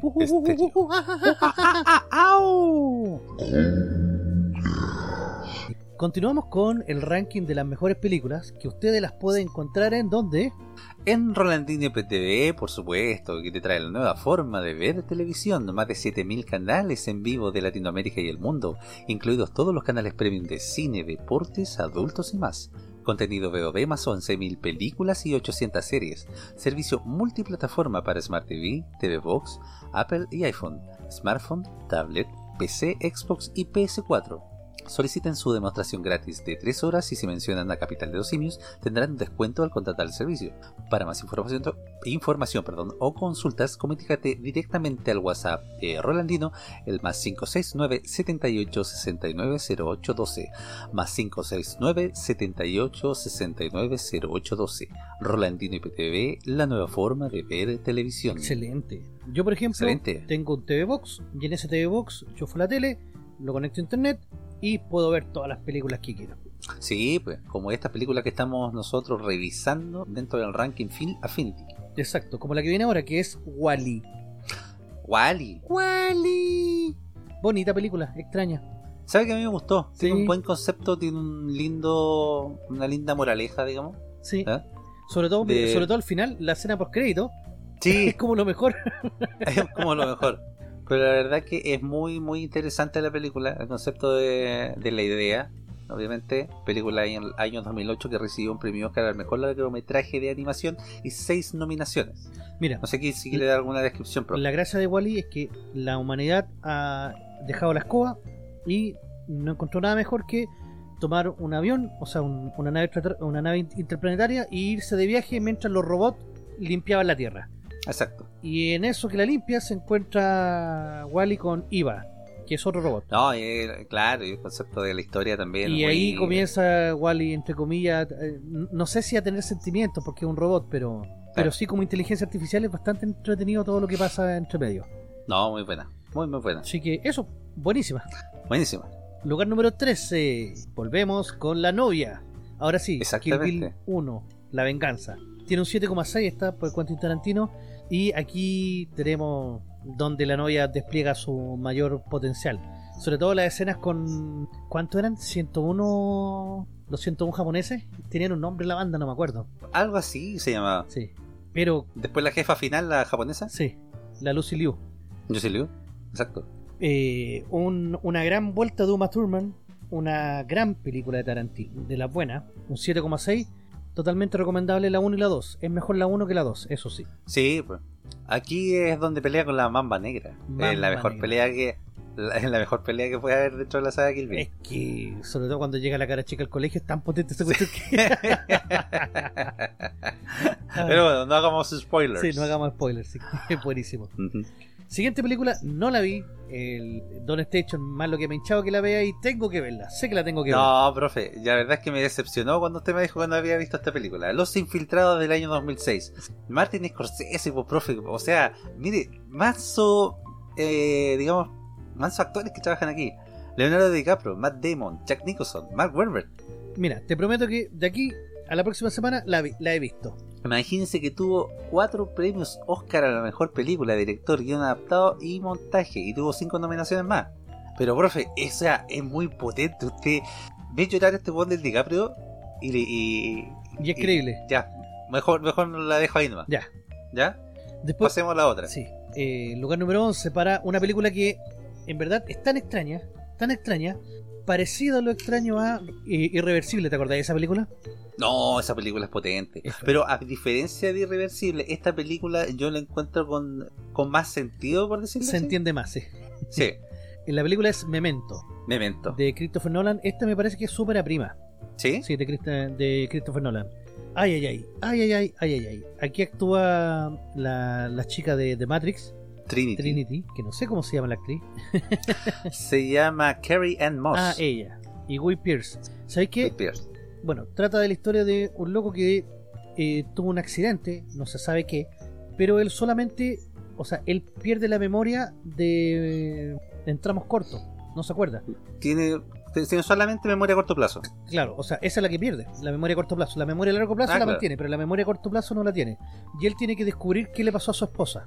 Porque alguien la mató, pero tiene que saber quién la mató. Entonces, como él tiene ese problema, cada vez que encuentra una pista, él tiene que tatuarse la parte de un cuer- del cuerpo. Para no Claro. olvidar. Para no olvidar. Y el drama es que la película está contada de, de hacia el final, hacia atrás. No, es muy, muy interesante Y- el Sí, concepto. el concepto buenísimo. O sea, lo que hizo Nolan ahí me sacó el sombrero. Sí. bueno. Tiene un 7,9. Exactamente. Eh, con dos nominaciones al Oscar, mejor guion y mejor montaje. Sí. Vale, es un poco enredada, pero vale la pena verla. Vale la pena. Después entramos al top 10, por fin. Por, fin, por fin, por fin. El Señor de los Anillos, La Comunidad del Anillo. Con un nota 8. Buenísima, profe. Sí, de Peter Jackson. Esta es la que le da el puntapié inicial a la saga, a la trilogía del Señor de los Anillos. Si había que implementar una, una saga de fantasía del Señor de los Anillos, yo creo que esta, esto es lo mejor logrado que, que se pudo tener en su momento. El Ayagut, a pesar Sí. de que había tenido otros papeles, siempre lo vamos a recordar por ser Frodo. Sí, señor Frodo Bolsón. Sí, siempre va a ser Frodo. Haga lo que haga, él Sí, va a ser pues, Frodo. haga lo que haga, ya le tenemos ahí como Don Frodo. Sí. Vigo Mortensen, también actor eh, parte argentino. Los argentinos estaban vueltos locos. ¡Ay! Tenemos un argentino. ¡Ay! Trancos es argentino. ¡Ay! ¡Ay! Gambito Dama, la mina argentina. ¡Ay! ay! Claro. Sí, parte argentina. Sí, Nota 8. Después, número Nota 9. ocho. sí. Tenemos a Gladiador del año 2000 de Ridley Scott. Da, Ridley Scott. Russell Crowe en uno, no sé si uno de sus mejores papeles, pero es uno de los más emotivos. Uno, esta película es de acción y es buena, es súper potente. Sí, sí, igual es la película es emotiva. Bueno, eh, de Ridley Scott, obviamente, eh, está bien, está bien montada, está bien, digamos, eh, ¿cómo decir? Está bien, aunque tiene mucho, eh, muchos, esta película también fue muy famosa por los errores de, de filmación que tuvo. Sí, hay locos con jeans, hay... Claro, se ven los tanques de, de oxígeno, donde hacen explotar las cosas, se ven los aviones pasando, Claro. pero está muy bien contada, igual, la historia. Ahora, Película del- ¿tiene errores en la trama? Sí. Sí, pues también Histórico, tiene errores sí. la trama. Pero, pero obviamente eh, la película en sí eh, cuenta la historia del gladiador eh, de muy buena manera. El gladiador y su familia y todo lo que le va pasando en el proceso. Claro. Película del 2000, eh, como le decía antes, que tuvo 5 Oscar. Mejor película, actor, vestuario, sonido y efectos visuales. Sí, era, era que no, era que no. Era que no. Después tenemos de Estados Unidos también en el año 2003 con nota 8, película de Clint Eastwood. Oye, Clint Eastwood, ¿sabes que dirige bien el loco? Sí. La película se llama Río sí. Místico. Es potente. ¿Qué esta le pareció película. esta película, profe? Es oscura, es potente. Es oscura. Sí, Champagne se manda un papel increíble. Sí. Eh, cuatro hermanos, hermanastros por así decirlo, eh, se tienen que juntar después de, de mucho tiempo por un asesinato. Y no puedo contar más porque ahí la historia se vuelve muy turbia. Es, es bastante potente, o sea, véanla, véanla. Es lenta, No, muy, es lenta, muy buena. más lenta que Sí. Río Caca, Sí. Pero es buenísima. No, sí, es lenta. Es lenta la película. Nota 8 tiene. Y es larga. Y larga sí, pues. también, sí. Pero no se van a aburrir, no se van a aburrir. No, para No, nada. es- Tuvo dos, pre- dos premios Oscar, el mejor actor, Sean Penn, y me- mejor actor secundario, que es Robbins. Y también tuvo seis nominaciones a diferentes categorías. La siguiente es: ¿qué hubiese pasado si. Tarán, Bastardo sin Gloria? no terminó la idea, profe. Sí, porque era, ¿qué hubiese pasado si... tarán? ah, ya. no, buenísima, buenísima película. Yo creo que es la mejor película de Tarantino. ¿Sí? Sí, la mejor dirigida, la que tiene las mejores escenas, la que tiene el mejor villano. Sí. Hoy el, el coronel tiene un Landa es con un carisma. papel tan bacán. Aquí en un mundo paralelo, ah, es que no puedo contar al final. No, pero que no cuente el final. Pero un pues, mundo profe. paralelo, se trata de unos judíos que están en la Segunda Guerra Mundial matando a alemanes. Exactamente. Es Película que obtuvo eh, el mejor, eh, un Oscar al mejor actor de reparto, que es Christopher Waltz. sí, el coronel. Landa, es que en verdad el papel Es del que gallo tiene mucha, mucho es carisma weón. brutal el papel. O Ajá. sea, Es el mismo actor, profe, de eh, la película que actúa con DiCaprio. ¿Cómo se llama esta de Django? sí, sí, sí. Es el mismo. Sí, termina siendo un fetiche de Tarantino. Sí, Porque, porque exactamente. en verdad el buen es muy buen actor, demasiado buen actor. Sí, sí, no, aparte y- que el buen habla alemán, francés, inglés, fluido. Exactamente. Si igual le falta ser soldador al arco nomás. Claro, las las tiene todas. Exacto. Eh, ¿Mejor película de Tarantino? Sí. Véanla con toda confianza, sin niños, obviamente. Porque es buenísima. No, buenísima. Después tenemos una película polémica de Roman Polanski, que el loco no pudo ir a recibir sus premios porque tiene una acusación de violación eh, de pedofilia. Roman. Polanski. Pero sus películas son geniales. El pianista del año 2002. Ay, ay, ay. Buena película. Ay, ay, ay. Ay, ay, ay. De, son de estas películas que te dejan sin aliento, de estas películas de- desoladoras. que te rompen el corazón. te rompen el corazón y no, es que es para la cagada. Sí. Es que el actor también que eligieron para el, el, eh, actor- eh, papel principal, que es Adrien eh, Bro- Brody, eh, le pone mucha pasión a la película. Sí, en verdad eh, es una película muy cruda, muy, muy cruda. Exactamente. Pero como fue Sí. la guerra, o sea, la, la guerra no fue fácil. Todavía recuerdo una escena al principio de la película en donde un cabro chico se está pasando por debajo de la muralla del gueto sí, y le pegan tanto que cuando lo logra sacar el cabro ya está muerto. Claro. ¡Ay, qué potente! No, sí, no, es muy, muy, muy potente. bravísima. Película que obtuvo tres Oscar, mejor director, mejor actor y mejor guion adaptado y estuvo en siete nominaciones más. Claro, pero luego, no- como digo, no puedo recibir ningún premio. Claro, no puedo decir no, pero- Y nos vamos al número 5, pues, profe. Número 5 ya. ¡Ay, qué buena esta película! Oye, de nuevo Clint Sí, Eastwood. pues. De nuevo Clint Eastwood. Sí, La tenemos conocida como en España Golpes del Destino. Pero el título original es Million Dollar Baby. claro. Cruda la película, dura. Y yo, para mí estas son dos películas en uno. ¿Encuentra progre esta película, profe, no? Ah, Ahora que han pasado los años, No, para nada. ¿no? Porque hay algunas polémicas también con respecto a esta película que eh, al pasar los años se puede interpretar como una película progre. No, mira, si fuera una Mary Sue, sería progre. ¿Sí? Sí. Pero no, aquí se trata de una mina que está más- ya entradita en edad, por así decirlo, que quiere aprender boxeo. Y. Clint Eastwood es un entrenador de boxeadores, o sea, el dueño de una academia de boxeadores, de un gimnasio, y no quiere entrenar mujeres. Dice que no, que no. Pero la loca le pone, le pone, le pone, y el loco ve que tiene potencial. Y empieza a pelear, y la loca empieza a ganar, a ganar, a ganar, a ganar, a ganar. Y hasta ahí nomás la dejo. No, y la actuación de Hilary Swank, eh, la verdad que es uy. muy, es muy potente. Sí, Muy potente. Esta película obtuvo cuatro Oscar a mejor película, digamos. Uno a mejor película, o mejor director, actriz y actor secundario. Y tuvo siete nominaciones más a diferentes categorías. sí, pero, eh, totalmente recomendable también. Es larga, Totalmente es recomendable. triste. tiene, Sí. tiene un 8. Sí, Ah, un 8. para que vean ya. Buena, buena nota. Sí. Acercándolo al podio, de nuevo Clint Eastwood. De nuevo. Sí, con una película del año, del año 2008. Ajá. Wow, aquí aman a Clint Eastwood. Exactamente, parece que sí. ¿ah? El Gran Torino del año 2008. Un 8,2 Voy, a tiene. hacer, voy a hacer una confesión, profe, Sí. y esta película no la he visto. No la he visto. No la he visto. Yo la vi hace tiempo. ¿Sí? Mira, es buena. Es buena porque... A ver, este loco es un veterano de la guerra de, de Corea. Entonces el loco Ajá. ultra patriota, ultra nacionalista. Y el drama es que donde está viviendo de repente empiezan a llegar puros japoneses y puros asiáticos. Filipinos, de todo, pues crean un barrio chino. Ah, ya. Entonces, bueno, este loco tiene su autito, que es un gran torino, Ajá. Ajá. y hasta ahí nomás la puedo la tengo que dejar porque Oh, está buena, está interesante el concepto, profe. porque todo ver. el odio que él le tenía a los japos y a todos los demás se termina ¿Ah? se tiene que dar vuelta por la fuerza Claro. y si hay algo que fuera progre sería un poquito esto, pero pero está bien hecho, o sea, ni siquiera es forzado, no. Ajá. Es como una película que, Este- que habla contra la, la xenofobia latente en Estados Unidos, muy potente. Claro. Mire, eh, irónicamente no tuvo nominaciones al Oscar y tuvo un premio César a mejor película extranjera. La verdad que los premios César no sé dónde se dan, pero tuvo un premio. No en Estados Unidos porque no- la película es estadounidense. Claro, exactamente. Número 3. Número 3. La mejor película de la trilogía. Obviamente tenía que estar acá. El Señor de los Anillos, El Retorno del Rey. Ah, pero es que el retorno del rey es ya la culminación con broche es de oro de la trilogía. Epiquísima la película. Epiquísima. Y eso que yo quedé picado, porque al final, final, final, no, no pasa lo mismo que pasa en el libro y yo quedé picado. Pero la película como tal, la producción, la actuación, todo es, pero brutal. Tiene un 8,2. Ujú. Sí, un 8,2. La verdad es que es brutal eh, la película. Y eh, obtuvo 11 premios Oscar, profe, 11.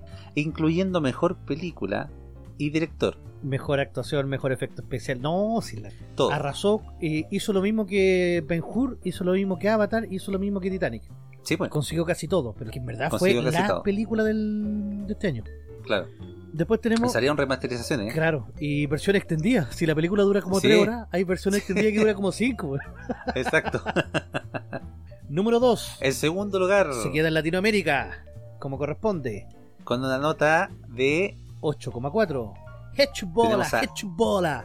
Ciudad de Dios. Sí. Película brasileña. Todos los flights alucinando con, quieren, con que querían hacerse pequeños. Claro. Uy, qué pedazo de película. Película brasileña que te cuenta la vida de una de las favelas desde su inicio, cómo se Ajá. fue forjando. Y un personaje que vivía en la favela y que quería desarrollar su sueño como fotógrafo al margen de las balas. Es súper Claro. cruda la película, muy cruda, pero a la vez también es algo alentadora. Yo creo que por eso tiene ese 8,4. Sí, yo creo que sí, ¿eh? La foto Mire, de la oh. portada es como muy es como muy spoiler de la película en todo caso. sí, es muy spoiler. Bueno, yo creo que a esta altura muchos conocen esta película, muchos también la han visto. Obtuvo cuatro nominaciones al Oscar, incluyendo Mejor Director, Fotografía, Montaje y Guión Adaptado. Y también Globos de Oro, nominada como Mejor Película de Habla No Inglesa. Claro, Así que también es completamente recomendable y cine latinoamericano, para que lo vean. claro, efectivamente, sí. Exacto. Y llegamos ya al eh, podio, el número uno. Número uno, número uno, número uno, número uno, número uno, número uno, número uno, Exactamente, número uno, número uno. Antes de que diga el nombre, profe, ¿usted cree que está bien, eh, digamos, posicionada esta película? Mira, no sé si número uno, pero dentro del top 5 tenía que estar. ¿Sí?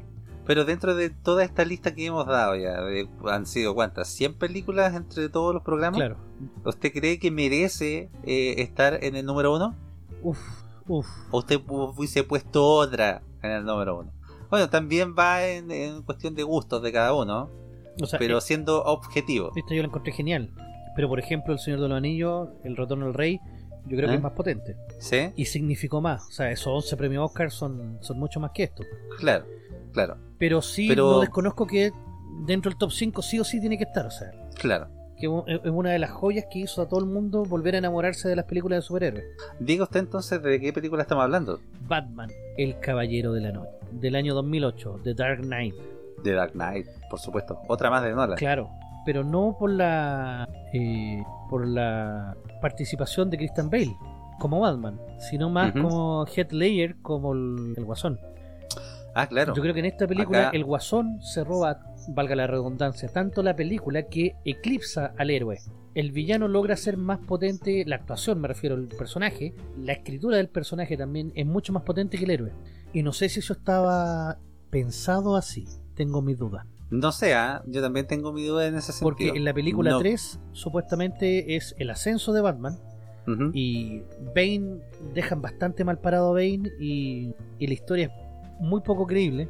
No llegan, no llega al nivel de esto. Pero sí, la, es- esta es la es segunda esta- película de la trilogía. Es que esta película dejó la vara muy alta, ya con respecto, eh, incluyendo la 1. O sea, siempre se dice que las segundas partes son un poquito, digamos, más bajas que las primeras, pero la verdad que acá es una excepción a la regla. Y esta segunda parte yo creo que supera en mucho a la primera y a la tercera parte. Sí, sí, es más, es más épica, eh, juega mucho más. o sea, el papel del guasón, aparte de estar bien interpretado, está muy bien escrito. Y eso es lo que yo creo que, que hace que la película sea tan potente. Claro. La misma, termina- la misma aparición de Dos Caras y cómo, cómo aparece Dos Caras es también eh, bastante potente, a pesar de que es casi al final de la película. Ajá. Pero sí se manda una pura pifia, creo yo. Yo creo que esta película como tal eh, termina como humanizando a Batman eh, en cierto modo. Porque obviamente todos lo ven como un superhéroe. Nolan, el, el Batman de Nolan en sí es más realista, es más humano.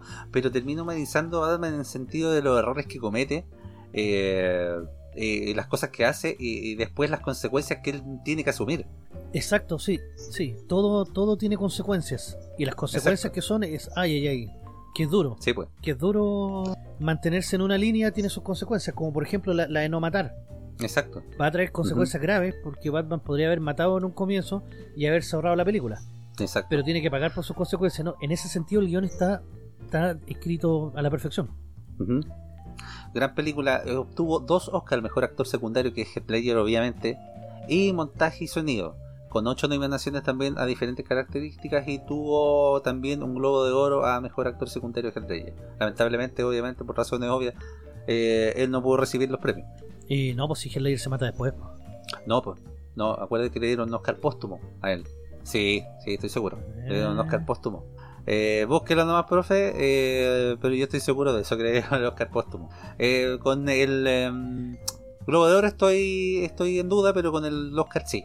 Eh, yo estoy seguro que fue un Oscar ¿Verdad? póstumo Pues 22 para de enero del Ledger. 2008. Uh, Exactamente. ¿Ves? Tan Así que cagado. no era nada efecto, Tan cagado. no era nada efecto Mandela. Tan cagado. Lo dejó la película.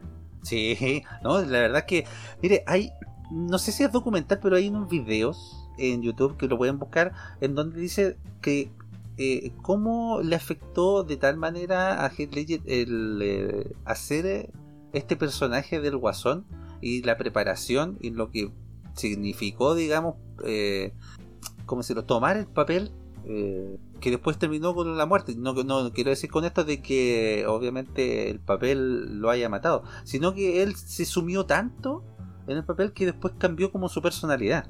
El haber encarnado. El haber encarnado al Guasón. Wow. Bueno, también hay opiniones, por ejemplo, de el último Guasón de, de, de- ¿cómo se llama el actor, profe? El Jared Leto. No, pues le leto, no, pues el weón no existió. Ah, eh, eh, Joaquín Phoenix. El Joaquín Phoenix. Joaquín Phoenix también ha dado declaraciones de cómo a él le ha afectado de forma personal el haber hecho este papel. Pero bueno, el de, el, de, el de Joaquín Phoenix, más que el Joker propiamente tal, es el papel de cualquier desquiciado. Ah, Lo que hizo Jared Leto obviamente. Es el verdadero Joker, es el Joker de los, de los cómics. Mira, yo no lo encontré malo, pero la verdad es que apareció tan poco en la película y tuvo tan poco protagonismo que pasó desapercibido. ¿Cuál? El de Jared Leto. Ah, el de Jared Leto, sí, porque Sí. Fue como ya fue el pasar sí, del Joker. ¿no? está enfocado en el Suicide Squad, sí. Exactamente. Y terminamos con el ranking, Sí, pues, profe, así que- de las 100 películas. Díganos en los comentarios si les gustaron estas películas, si era el número uno o no. Va a estar la pelea entre el, el retorno del rey o no. Ponga Claro. ahí cuál, cuál era su película favorita, sin problema. Sí, pues. Ay, ay, ay. Y yo, bueno, entramos a, a tierra derecha. Yo les traigo Exacto. una pequeña recomendación para el final de año. Una película que la verdad no le tenía ninguna fe, ninguna fe. Le tenía menos fe que Piñera a las vacunas. No, que con con las vacunas. En todo caso. Eh, la película se llama Matar a Pinochet. Ándale. Ándale, anda la osa. Un acto de amor, dice. Es- Un acto de Sí. amor. ¿Ese es el subtítulo de la película? Claro. y de hecho, Ah, ya empezamos mal, pues, profe. ¿Qué sale un pasó? fusil del Antes Frente era Patriótico chévere. Manuel Rodríguez con una florcita. Antes era chévere, profe. ¿Qué pasó? Aquí voy a explicar eh, por qué. Está dando vuelta la chaqueta, se está pintando de colores. Esta película está disponible por eh, punto ticket al módico precio de 3.500 pesos la entrada, más el recargo te sale a 4.025 pesos. Y está disponible hasta el 31 de diciembre para poder verla on demand. Trata de el atentado a Pinochet durante el año 1986 y de cómo el Frente Patriótico Manuel Rodríguez organiza este, este atentado. A ver, lo extraño acá es que para esta película yo pensé que iba a ser un clásico panfleto comunista un clásico panfleto guerrillero, pero no, no. La película te deja en claro desde un comienzo que este era un grupo prácticamente fracasado, que no sabía bien lo que estaba haciendo, siendo que tenían lanzacohetes en, en- en su poder. Lanzacohetes, pues. Cacha. En ese tiempo. En ese tiempo, o sea, la, la mala suerte que justo el lanzacohete que le disparan a Pinochet pega en el suelo y no explota. Ahí la historia hubiese cambiado.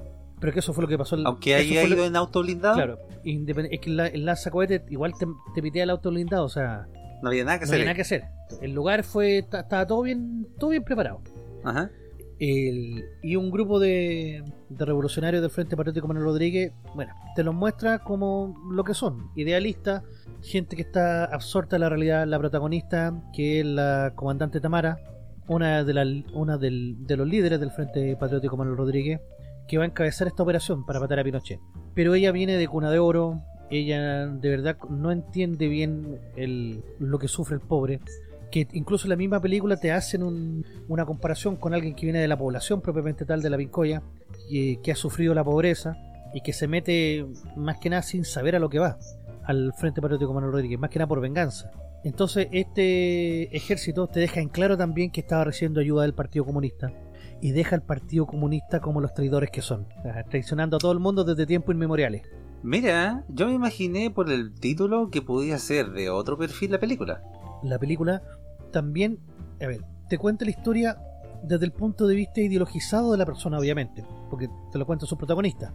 Pero es entendible, es como cuando tú ves una película estadounidense sobre los guerrilleros, sobre los, los yihadistas, que se amarran a un coche bomba y tú los ves a ellos orando, los ves rezando y tú dices, mira que son hueones y después van y se inmolan. Acá lo mismo, acá tú los ves gritando consignas estúpidas, sin sentido, eh, revolucionarias, pero que a la larga no, no tienen mayor peso. Como que la guerra ya la habían perdido. Pero seguían ahí dando pataletas de, de ahogado. Entonces, claro, ellos están dispuestos a todo para. y de, y de perderlo todo. Para lo que ellos consideraban iba a ser el máximo triunfo de la liberación popular. Y no, el pueblo no estaba en esa parada tampoco en ese año. O sea, estamos hablando del año 86. Te habla también del ataque a los Kenyes. Y. ¿Qué es lo que yo recomiendo esta película? Porque la estoy recomendando en este caso. Véanla, véanla tranquilo. Es una película que está demasiado bien ambientada. Está muy, es muy de época. O sea, aparecen los autos, las micros de la época, aparecen los peinados, aparece la ropa de la época. Está todo muy bien cuidado en ese sentido. Las actuaciones son magistrales. Tenemos a Amanda, la, la muchacha que hizo el papel de Amanda, Daniela Ramírez, como, Esperancita. como protagonista, claro. Eh, tenemos también la participación, por ejemplo, del Guatón Ñeco. Película donde esté Guatón Ñeco es buena. Eh, Usted le prende velita, le, hace, le hace un queque a sí, a Ñeco todo el rato. Está muy, muy, ¿Sí? Le da besitos en la pelada. Sí, besito en la pelada Guatón Ñeco. Está muy bien hecha, o sea, eh, tiene buen sonido, tiene buenos efectos especiales. Y la historia, como se desarrolla al final, tiene un cliffhanger, pero tan potente que tú quedas así como ¡Oh! ¡Qué cuático! Así que, eh, si está a tiempo de verla y de, y de descargarla ahí en, en punto ticket, compre su ticket. En otros sitios también está, pero usted sabe que nosotros no recomendamos hacer eso de Cuevana 3. No, no, no- no, no- recomendamos hacer esas los cosas. servidores de Chair o de Mega no los recomendamos. No lo recomendamos efectivamente, pero sí, la película cumple, no es una propaganda ideológica y el que lo vea como una propaganda ideológica no sabe lo que es una propaganda ideológica, porque en verdad hasta ellos mismos se, se dice que, que, que son unos fracasados, entonces no veo qué tan propaganda puede hacer eso. Lo que sí más me gustó Ujú. es que te deja al Partido Comunista como unos traidores, que es lo que son. Ah. Buena recomendación, Sí, profe. ¿eh? Mire, no lo había esperado. La verdad que me sorprendió. Yo pensé que primero que iba a recomendar otra cosa. Y, y lo otro es que también me sorprendió su análisis porque pensé que esta película podía ser un poco más propagandista. No, está bien hecha, vale la pena verla, es entretenida, dura un poco más de una hora. Y yo pensé que iba a perder mi tiempo, la verdad, iba con ese escepticismo. Pero cuando la empecé a ver y la fui cachando, dije, no, está buena, está buena, sí, está buena. Buena, profe. Buena. Achique eso, pues. Buena, profe. Mire, yo les traigo una pequeña recomendación que no tiene absolutamente nada que ver con videojuegos. Lo que sí les voy a decir, lo que sí les voy a decir que Last of Us 2 sigue ganando premios. Le duela que le duela. De verdad que le duela, ¿ya? Pero esto no tiene absolutamente nada que ver con videojuegos. ¿Ya? Yo, como se acerca fin de año, y obviamente estamos esperando la fiesta, el mambo, eh, la comida, la tomatera, eh, todo eso. Hay mucha gente que no le gusta esta típica música de fin de año. Porque dicen, no, yo soy duro, yo soy rockero, yo soy de la música eh, más popera, y no me gusta esta música, y no me gusta bailarla, y nada de eso. ¿ya? Para ello les vamos a recomendar eh, unas cumbias que están bastante entretenidas, que son cumbias mashup que se llaman. ¿ya? Son cumbias convertidas con eh, algunos eh, rockeros clásicos, también eh, estrellas del pop. eh, y otras estrellas de la música que no tienen nada que ver con la cumbia. Por ejemplo, tenemos a eh, Freddie Mercury con Amar Azul, Ya. tenemos a Fredo Mercury con Ráfaga, es, tenemos a es co- es como ¿Eh? que si Freddie Mercury hubiese nacido en Argentina. Exactamente. Ah, Como si- ya. ¿Cómo estaría de orgulloso eso? Ya. Aparte de la media cayuya que tenía el otro. Eh, tenemos a Michael Jackson con Antonio Ríos. ¿ya? También tenemos a Oasis versión cumbia. Y ACDC, por supuesto, profe, no faltaba. ACD Cumbia. ACD cumbia. Metallica también me pareció Te- escuchar a mí una vez. Tenemos Metallica también con eh, su cumbión por ahí. Tenemos George Michael también con sus cumbiones vacilones. Excelente. y muchas otras. Así que eh, les voy a recomendar eso y eh, para que vacinen aún más, les vamos a dejar dentro del comentario fijado de nuestro video en YouTube un link para que puedan descargar un megamix hecho por eh, nosotros, la capital. ¿ya? Para que puedan vacilar esta, estas cumbias eh, mashup. Exactamente. Y para que no haya, no haya excusa, Exactamente. Y no hay excusa para que usted no se ponga a bailar en este fin de año. Déjale, así que el capital de los simios se raja con la música para fin de año. Para se raja con la música para fin de año, por supuesto. Si usted es un rockerito que no aguanta la cumbia, ahora le tenemos la solución. Exacto. Así que no hay excusa para levantarse la silla y no menear el esqueleto. Déjale, eso me gustó. Y eso, profe. Uh, llegamos al último episodio del año. Llegamos al último episodio del 2020, año. por ándate supuesto. luego. Ándate luego, 2020. Nadie te va a creer, nadie te va a recordar como, como se Mira, merece. me acordé de Planceta cuando los locos le están diciendo al viejo Pascuero. ¿Te acordás ese cuando estaba el viejo Pascuero borracho? En Planceta le dicen, Sí. nadie te va a querer, weón. Nadie te va a querer. Sí. No voy a recibir ni un puto regalo para esta Navidad, weón.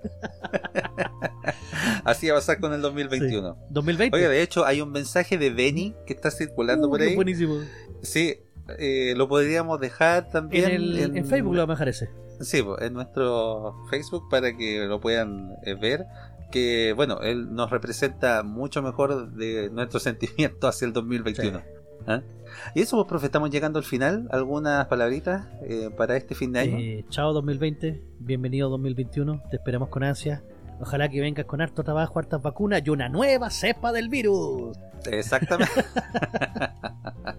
Eh, yo por mi parte, eh, desearle un muy feliz año nuevo a todos. Eh, pásenlo bien, cuídense, tomen harto, Sí. bailen harto.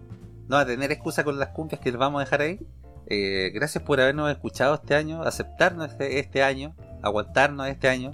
Y espero que el próximo nos sigan acompañando también. Pues vamos a tener eh, cambios, sorpresitas. Y espero que a todos les gusten. Como diría nuestro amado líder supremo, se vienen ¿Mm? tiempos mejores. Sí. Sí, también, porque se elige presidente el próximo Claro. año. Así que eso, pues, chiquillos, un abrazo a todos, cuídense mucho, pásenlo chancho y chau, chau, chau, chau, chau, chau, chau, chau.